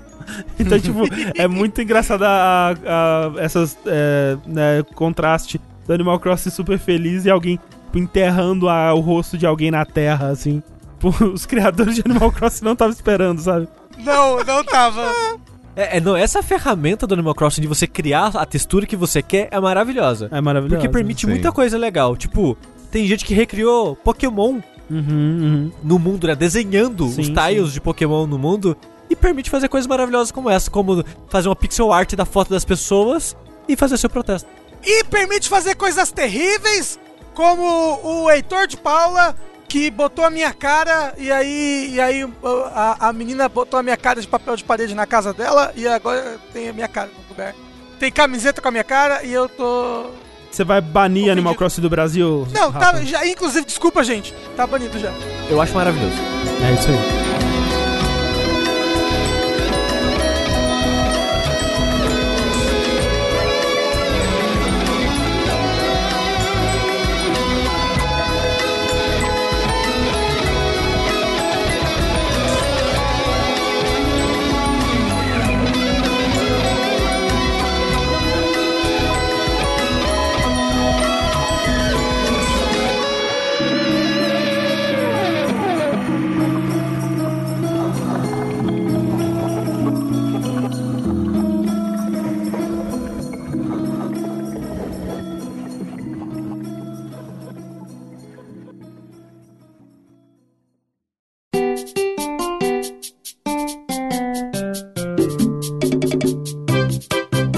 Para o nosso bloco dos e-mails. E-mails que vocês mandaram aí pra gente lá no vértice.jogabilidade.de. Por favor, mandem né, seus questionamentos, seus assuntos sobre videogames que vocês querem que a gente converse, que a gente discuta sobre por aqui. O primeiro e-mail aqui foi enviado pelo Tadeu Laures e ele diz o seguinte: Olá pessoal, tudo bem com vocês? Meu nome é Tadeu, gostaria de fazer uma pergunta para o Tengu. Estou jogando o Nier Automata agora e acabei descobrindo que o jogo tem vários finais. Você acha que vale a pena fazer todos os finais ou apenas os mais importantes? Gostaria de saber a sua sabe opinião. Então, você meio que não tem escolha, porque todo, você só tem que fazer cinco finais. Tipo, você vai. Você. Pra chegar ao fim do jogo, você tem que fazer cinco finais. São finais de história. Tem uma bifurcação ali no meio, mas você pode fazer os dois, você deve fazer os dois. Os outros 21 finais são finais de brincadeirinha. Que é tipo, ah, você morreu durante uma quest, você não foi fazer tal coisa. E são finais que você faz se você quiser, que vão ser uma piadinha. Então você Você não acaba precisa. encontrando eles por acidente, É, assim, né? sim, enquanto você joga. E, dito isso, eu queria dizer que o Taro devia parar com essa mania de múltiplos finais, porque isso afasta muitas pessoas. Afasta. Sim. Devia Porque nada. elas pensam que, tipo, ah, se eu tenho que rejogar o jogo inteiro cinco vezes, foda-se. E às vezes é isso mesmo. Mas no final das contas, são capítulos. Se ele usasse o nome capítulos, ninguém ia parar de jogar o jogo. Assim, a, no Nier Automata, ainda os dois primeiros são rejogar o jogo inteiro. Mas ainda poderia chamar outro capítulo, porque você tá vendo de um outro ponto de vista, muda alguns detalhes, blá blá blá. É, assim, é, chamar de capítulo ainda resolveria bastante. É. Mas é. Mas faz o dual E, seja feliz. É. Se você gostar muito do jogo, procura como fazer as outras letras e, né, e seja feliz de novo. É, uma, uma dica pra você achar as outras letras é: se o jogo te mandou fazer alguma coisa, não faça essa coisa. É. Ou faça o oposto do que o jogo tá te falando. Isso. É. Bata em NPCs que você não, não pode bater, É, se ele mandou ir num lugar X com urgência, não vá. não vai. É, faz isso. Se ele falou pra você não comer um peixe, come. Isso. Mas isso é só final zoeira, certo? É, É só final- final é. zoeira. Sim. Mas aí, se eu, final, fizer- se eu fizer um final zoeira, eu vou ter que jogar o jogo todo de novo? Não, Não. ele dá load logo antes de você ter feito o final zoeiro. Ah, tá bom. O próximo e-mail é do Vitor Afonso. Ele diz o seguinte: Longos dias e belas noites, jogabilideiros. Aqui é Vitor Afonso, o Dariacão. Olha aí. Eu queria sugestões de jogos para a quarentena. Tenho um PS3 e queria sugestões de jogos co-op para jogar junto com a minha mãe, que mora comigo. Também seria legal sugestões de jogos para colocar ela para jogar. Tô pensando em colocá-la para jogar Portal. Agradeço desde já. Eu tenho uma sugestão perfeita para você jogar com a sua mãe na quarentena. Toque Tokyo Jungle. Jungle. Nossa, Uau, que, que inusitado. Eu diria Scott Pilgrim, Mas, mas talvez seja comprar. difícil e não vende mais. É. É, Toca o Jungle, sinceramente, eu acho que é legal porque ele vai ser engraçado, ele vai ser cômico. mas é muito difícil, Sushi. Mas jogando co-op, o negócio é se divertir, Rafa. Porque eu- ninguém termina Tokyo Jungle. Talvez ela nem consiga se divertir porque ela não tá entendendo o que tá acontecendo. É, É. bota sua mãe pra jogar Journey, por exemplo. É um bom jogo É, pra então. jogar. Uma coisa que ele não falou é o nível de, né, de proficiência que a mãe dele tem com os jogos modernos. É, Porto, por exemplo, eu É. ia falar, não é um bom jogo pra quem não entende muito É, do pra quem tá controle em primeira começando, pessoa. realmente não é, um bom jogo, é. não. Uma dica que eu posso te dar é que falta que é PS3, então essa dica não vai servir de porra nenhuma. Mas o Remy Ismail, ele tá uns 2, 3 anos meio que introduzindo a mãe dele aos videogames aos poucos, e ele vai tweetando a história, né? E é muito legal ver a evolução dela e a lógica por trás de qual jogo ele apresenta pra ela. Tipo, ah, ah, esse ela pode ir pausando, e esse ela vai aprender a usar analógico e coisas do tipo. Mas mesmo assim, a minha sobrinha, por exemplo, eu fui apresentar pra ela o Infinite Swan no PS3 ainda. Ela devia ter, sei lá, uns 8, 10 anos. E como ela não estava muito acostumada com o controle, porque ela não era de jogar videogame, ela sofreu muito com o analógico. Ela não conseguia andar e olhar ao mesmo tempo. Uhum, uhum. Sim. E mesmo pra olhar, ela não tinha essa fluidez de nave. É tipo, era muito travado, sabe? Era tipo cima baixo. É uma lógica que é muito estranha pra quem não tá acostumado. Então eu não aconselharia apresentar um jogo em primeira pessoa de cara. Sei. Então, tipo, de novo, Tokyo Jungle ele é simples porque ele, ele é difícil, mas você tá lá pra instruir o que fazer no jogo, porque é um jogo co-op, afinal de contas, né? Você pode jogar co-op. Eu acho que ela já, pelo menos, já vai conseguir andar, tipo, fazer, atacar, fazer algumas coisas básicas assim. Eu sugeriria jogos mais arte pra começar a jogar. Tipo um Journey, De repente, algum Tower Defense, assim, simples? um Flower, ou um jogo mais estratégico, como o Sushi É. é. Tower Defense. Eu acho que talvez também dá pra colocar é, jogos co-op, assim, pelo menos eu lembro de ter uma ótima experiência, foram os dois Raymans. É, É. É que eu tô pensando justamente, né, jogos de PS3, né? Então, assim, Rayman seria uma boa, Little Big Planet, né? Que eu pessoalmente não gosto, mas tem quem goste. Sim. o Just Dance, bota sua mãe pra jogar um Just Dance. Just Dance é uma boa sugestão, na verdade. É. né? É. Dark Souls 2. É, mas é isso, fica aí algumas sugestões, espero que alguma delas valha de alguma coisa. Caros jogabilideiros, tudo bem com vocês? Sou Diego, ouvinte clássico. Ouvintes que chegaram na nova fase do jogabilidade já podem ser considerados clássicos? Acredito que sim. Ah, é, já tem 5 anos aí. Mas tem várias novas fases. É verdade. E apoiador através do Twitch. Muito obrigado. Recentemente, tomei a decisão de comprar novamente Dark Souls 3 no PlayStation 4, pois além de se tratar de um dos meus jogos favoritos, eu gostaria de buscar a famosa platina do mesmo para aproveitar melhor o conteúdo do jogo e terminar a DLC de Ringed City. É Ringed? Não. Ring, É ring. Ring. É, Ring. É, É Ringed de- mesmo. De Falei certo. anelar. Tá. É, DLC de Ringed City, que me fez dar Raid Quit da primeira vez por causa daqueles anjos malditos. Que medo de ler esse e-mail. Além de poder jogar em co-op com o meu amigo. Dito isso, após a compra eu me senti meio mal, pois já tinha o jogo no PC, já tenho mais de 100 horas por lá, me sentindo meio que um rato por estar comprando novamente algo que eu já tenho. Além dos motivos já citados, muito do que motivou a compra foi o velho espírito de colecionador, que traz aquela vontade de ter os jogos favoritos em edição física, para ostentar uma bela coleção que chame a atenção aos olhos. A minha dúvida é: na maioria das vezes, os jogos no PC têm um atrativo maior por conta do preço e até mesmo a performance, e eu acabo optando por lá. Porém, acho a experiência de modo geral de jogar no console superior à do PC, no quesito praticidade, interface e afins, por se tratar de uma plataforma dedicada para isso. Além da já citada questão de ter um apreço pelas mídias físicas. Como decidir o que priorizar em um caso assim? Acham os motivos para a aquisição do mesmo jogo em outra plataforma válidos? E mais importante, como lidar com esse sentimento ruim ao fazê-lo? Vocês são facilmente a minha turma de podcast favorita dessa internet meu Deus e fazem um trabalho de extrema qualidade. Obrigado por tudo. Um abraço, Diego. Abraço, obrigado. Beijo, Diego. A minha querida mãe tem uma frase que é o seguinte: O que é de gosto regala a vida. Que frase É de muito- mãe. É muito frase de mãe, né? Não é? Incrível. É. Cara, mano, se te faz feliz, compra a porra do jogo 15 vezes, velho. Tipo, você não vai, você não vai te botar, tipo, devendo para agiotas, nem nada do, do tipo, sabe? Meu, Se daqui a Cara. duas semanas não tiver um cara querendo quebrar seu joelho com um pé É. de cabra. saca? Tipo, meu, eu comprei Dark Souls 1 sei lá quantas vezes. Eu co- comprei Bayo- Bayonetta 1 quatro vezes. Tipo, eu compro várias vezes os jogos que eu gosto, porque eu gosto muito deles, eu quero ter em todas as plataformas. Foda-se, sabe? É, então, cara, sei lá, mano, não precisa se justificar pra comprar as coisas que você gosta. A não sei que você, de novo, vá dever pra algum Jota que vai Sim. quebrar seus joelhos algum dia, sabe? Ainda mais no caso dele, que eu sinto que ele tem um objetivo, sabe? Que é a platina. Uhum, uhum. Eu, eu, eu digo assim, tipo, eu não entendo, né? Porque eu não tenho platina nenhuma e nunca fiz questão de nada disso. É, então eu sempre vou comprar o jogo na plataforma que ele tiver mais barato e que, ele, jo- que ele rodar melhor, né? Então, sei lá, tipo, o próprio Red Dead Redemption 2, né? Eu comprei no Xbox justamente porque ele rodava melhor do que no PlayStation 4 e tal. Uhum. Mas, no caso, o, né, o Xbox One X. Mas, então, né, eu, eu, eu sou uma pessoa que eu, eu não tenho preferência por plataforma. Se eu tenho é, o jogo disponível em todas, eu vou sempre pesar preço e o quão bom o jogo é naquela plataforma. Mas no caso, sei lá, tipo, por exemplo, o Sushi, o próprio André também gosta de, de, de troféus e tudo mais. Mano, se isso é um objetivo, se isso é uma coisa que vai te fazer bem, que é uma coisa que você quer fazer, puta, já é muito mais motivo do que você precisava. A desculpa que você precisava já tá aí, tá ligado?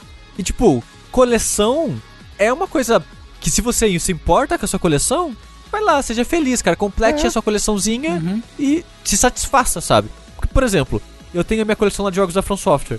Todos os jogos japoneses em plataforma que eu já não tenho mais. Eu compro pela satisfação de ter a coleção dessa empresa que eu gosto tanto. E a mesma coisa pode ser dita dos seus jogos, sabe? Tipo, eu e a Thalissa, a gente tem uma coleção de jogos de board game. A gente tem 70 jogos. A gente vai jogar os 70 jogos com frequência? Não.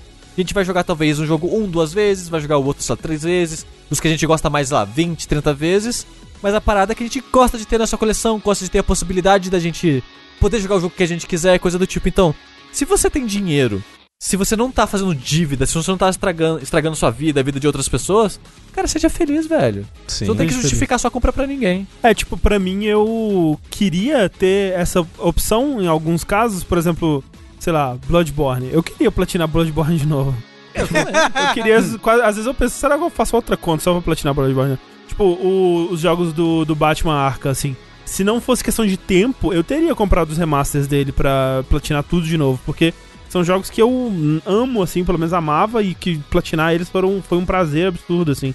Então, como o Corra falou, ter esse motivo a mais ainda, esse incentivo de platinar, pra mim, porra, é, às vezes é, é tudo que eu quero. Uma coisa que aconteceu, por exemplo, com o Sekiro, né? Que eu comprei primeiro no PS4, platinei no PS4, e aí depois eu comprei no PC. Tipo, a gente tava pra gravar o podcast, né? Eu, pô, eu preciso jogar Sekiro de novo. Vou jogar numa outra plataforma, no, no caso do PC, onde eu vou poder usar mods. E aí eu brinquei bastante com o jogo e joguei ele em 60 frames, né? então foi uma experiência um pouco diferente que eu consegui porque eu, eu joguei em outra plataforma. Então tem, tem esse tipo de coisa, né? Cada plataforma vai te dar uma experiência mesmo. E vai na festa, seja feliz, como o pessoal. É, e, e uma coisa que ele até menciona, né, de que tipo, não, porque todo o e-mail dele é ele listando desculpas pra si mesmo pra justificar a compra, né? De que tipo, não, geralmente no PC é mais barato, mas aí eu compro no PlayStation 4 porque no console eu gosto mais da, da, da praticidade, da interface, nananã. Gente do céu, assim, você precisa dar, é, dar desculpa, às vezes, sei lá, pra, pro teu marido, pra tua esposa, uma pessoa que, tipo, puta que pariu, não pagou a conta de luz pra comprar o jogo. Aí você precisa, sim, levantar, mas, mas mozão, mozão, a platina, mozão. É. E aí, é, então. Mas, bicho, não. Se você, que nem o Sushi já bem falou, cara, se você não tá ferindo ninguém, não tá criando dívida à toa, mano, vai ser feliz, moleque. Pelo amor de Deus. Assim, ó, eu tenho vários livros, o mesmo livro, só que a capa é diferente. Imagina jogo que eu não vou poder platinar o livro. Não, o É Rafael, o Rafael assina mangá e não lê nenhum. É? É um materialista. Ah, e eu tô aqui pra isso, André. Eu vou ler e-mail aqui, o próximo e-mail, André. O próximo e-mail é do Pedro Comfort. Ele é o dono daquela fábrica de amaciante? Isso. Não, ele vai pessoalmente na casa de todo mundo e ele pega a roupa depois que ela, leva, ela é lavada e, e fica fofando Ele é ela. o ursinho, né? É. Isso. E é o seguinte, ele tem uma voz muito confortável. Ele diz: Boa tarde, queridos membros do Jogabilidade. Você É, engoleu o tem que ler e-mail do... gente lê pra nós. É, boa tarde. Vou direto ao assunto. Vem das críticas de Rafa, vocês e pelo amor de Deus, outros Rafa. Lê direito, desgraçado. ao Resident Evil 3, que ainda não joguei, dá pra entender bem o sentimento negativo com relação ao novo jogo. Em especial nos aspectos em que o remake do Resident Evil 2 acertou tanto. Ele não consegue, né? Agora, algo que eu nunca vi ninguém comentar sobre Resident Evil 2 e que foi algo em específico que me fez rejogar todas as campanhas é a ale- ale- aleatoriedade de alguns elementos, bem como melhorar minha performance. Não quero me alongar demais, mas sinto que alguns neurônios meus que acendem no prazer de rejogar Resident Evil 2 são semelhantes aos neurônios que acendem quando jogo alguns jogos roguelike, é, roguelike, FTL, Dead Cells, Darkest Dungeon e etc. Rafa, por que você tá lendo e-mails, hein, Rafa? Eu tô lendo como as pessoas leem e-mails, é, com animação, Toda vez que eu leio e-mail, eu, fa- eu faço isso. É.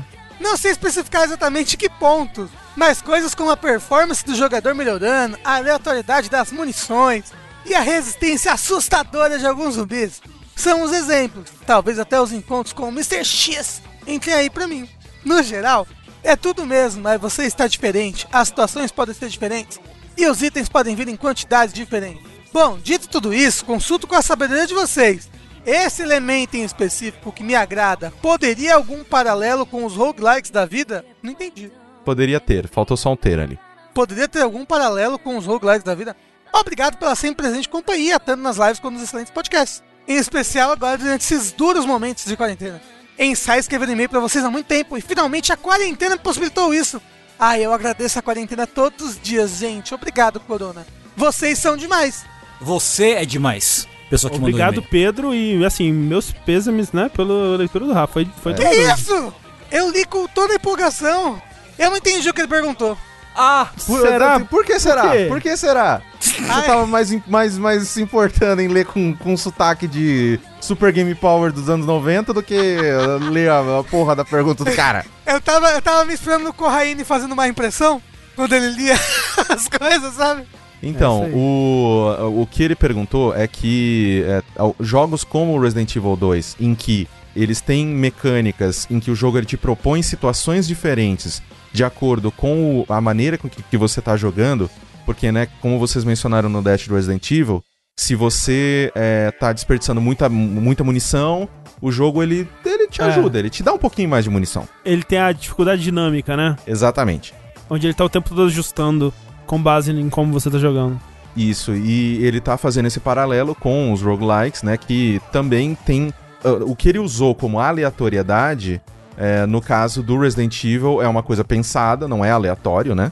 Mas nos roguelikes é aleatório, porque, como são jogos baseados em runs, cada uma vai vir de um jeito diferente e você não sabe como é que vai, como é que você vai ser o seu desempenho naquela run, né? O, eu sinto que deve, eu, eu entendo ele falar que isso coça ao mesmo lugar nele, Uhum, porque é, você não ter certeza de que o jogo que você tá jogando ele, tem, ele vai ter uma experiência, entre aspas, padrão e imutável, faz com que você olhe pra ele de uma maneira que você olha pro jogo e você fala, putz, isso pode ser competitivo, isso pode me Sim, desafiar sim. de outras formas, sabe? Que sim, é meio que o que atrai a gente quando você joga um roguelike, né? É, o Resident Evil, é, é, o 2 principalmente, né? Mas o 3 também em certo aspecto. E outros jogos da franquia que é, fazem um pouco disso. Ele parece um jogo perigoso, né? Constantemente, assim. É, é, é aquilo que a gente fala, né? Do zumbi do 2. Ele é, ele é um, um inimigo incerto, assim, né? Em, em certo, em certo aspecto, assim, que você não sabe quanto de recurso você vai usar pra matar ele, né? Especialmente das primeiras que você tá jogando, você não sabe nem se você matou ele de verdade, né? Então tem um aspecto perigoso, né, sobre a experiência, assim, de modo geral, que eu, eu gosto, assim, eu não sei se eu compararia especificamente com o roguelike, né? Acho que é, são em níveis muito É diferentes. tipo, É, é, um sim, pezinho molhando o dedinho um pouquinho no, no roguelike, assim. É. Assim, assim, não, não, a, a gente já usa o termo roguelike tão errado, acho que tem nada a ver com roguelike isso daí não, gente. É um pouquinho de aleatoriedade, nem É, aleatório, na verdade, é. É, É. uma fórmula pra, pra ajustar a dificuldade dinâmica do jogo, acho que tem nada a ver. Eu acho que algo que, que esse moço ia gostar, assim, seria usar mod randomizer em jogos, sabe? Sim, Tipo, jogar, sim. jogar Dark Souls com randomizer, esse tipo de coisa. O Resident Evil deve ter uns modos randomizer, tipo uns, uns Link's Awakening da vida. É, aí. querendo ou não, o, o, o randomizer antes de mod era o Director's Cut, né? Isso, é o modo arrange, né? É, Exatamente. os, os itens, sei lá onde que tava aquelas porra toda, era mó difícil. É, o próprio lado B do Resident Evil 2 Remake, ele é um pouco isso, né? Que acaba sendo meio que a mesma campanha, mas algumas coisas estão em lugares diferentes e tal. E tem, eu acho que uma coisa que o André falou, acho que no streaming que a gente tava fazendo do Resident Evil 3, e que exemplifica, eu acho, uma coisa. Por que, que ele gosta de fazer isso? Pelo menos que eu- a maneira que eu tenho de ver dele gostar de repetir o Resident Evil 2 especificamente é. O ritmo dele, a dinâmica dele é muito prazerosa e ela muda conforme você joga, né? Uhum, Que a primeira vez que você joga, tipo, a atenção, a economia de munição, é o risco, você sabe, será que eu vou usar isso, será que eu não vou usar isso? É o medo.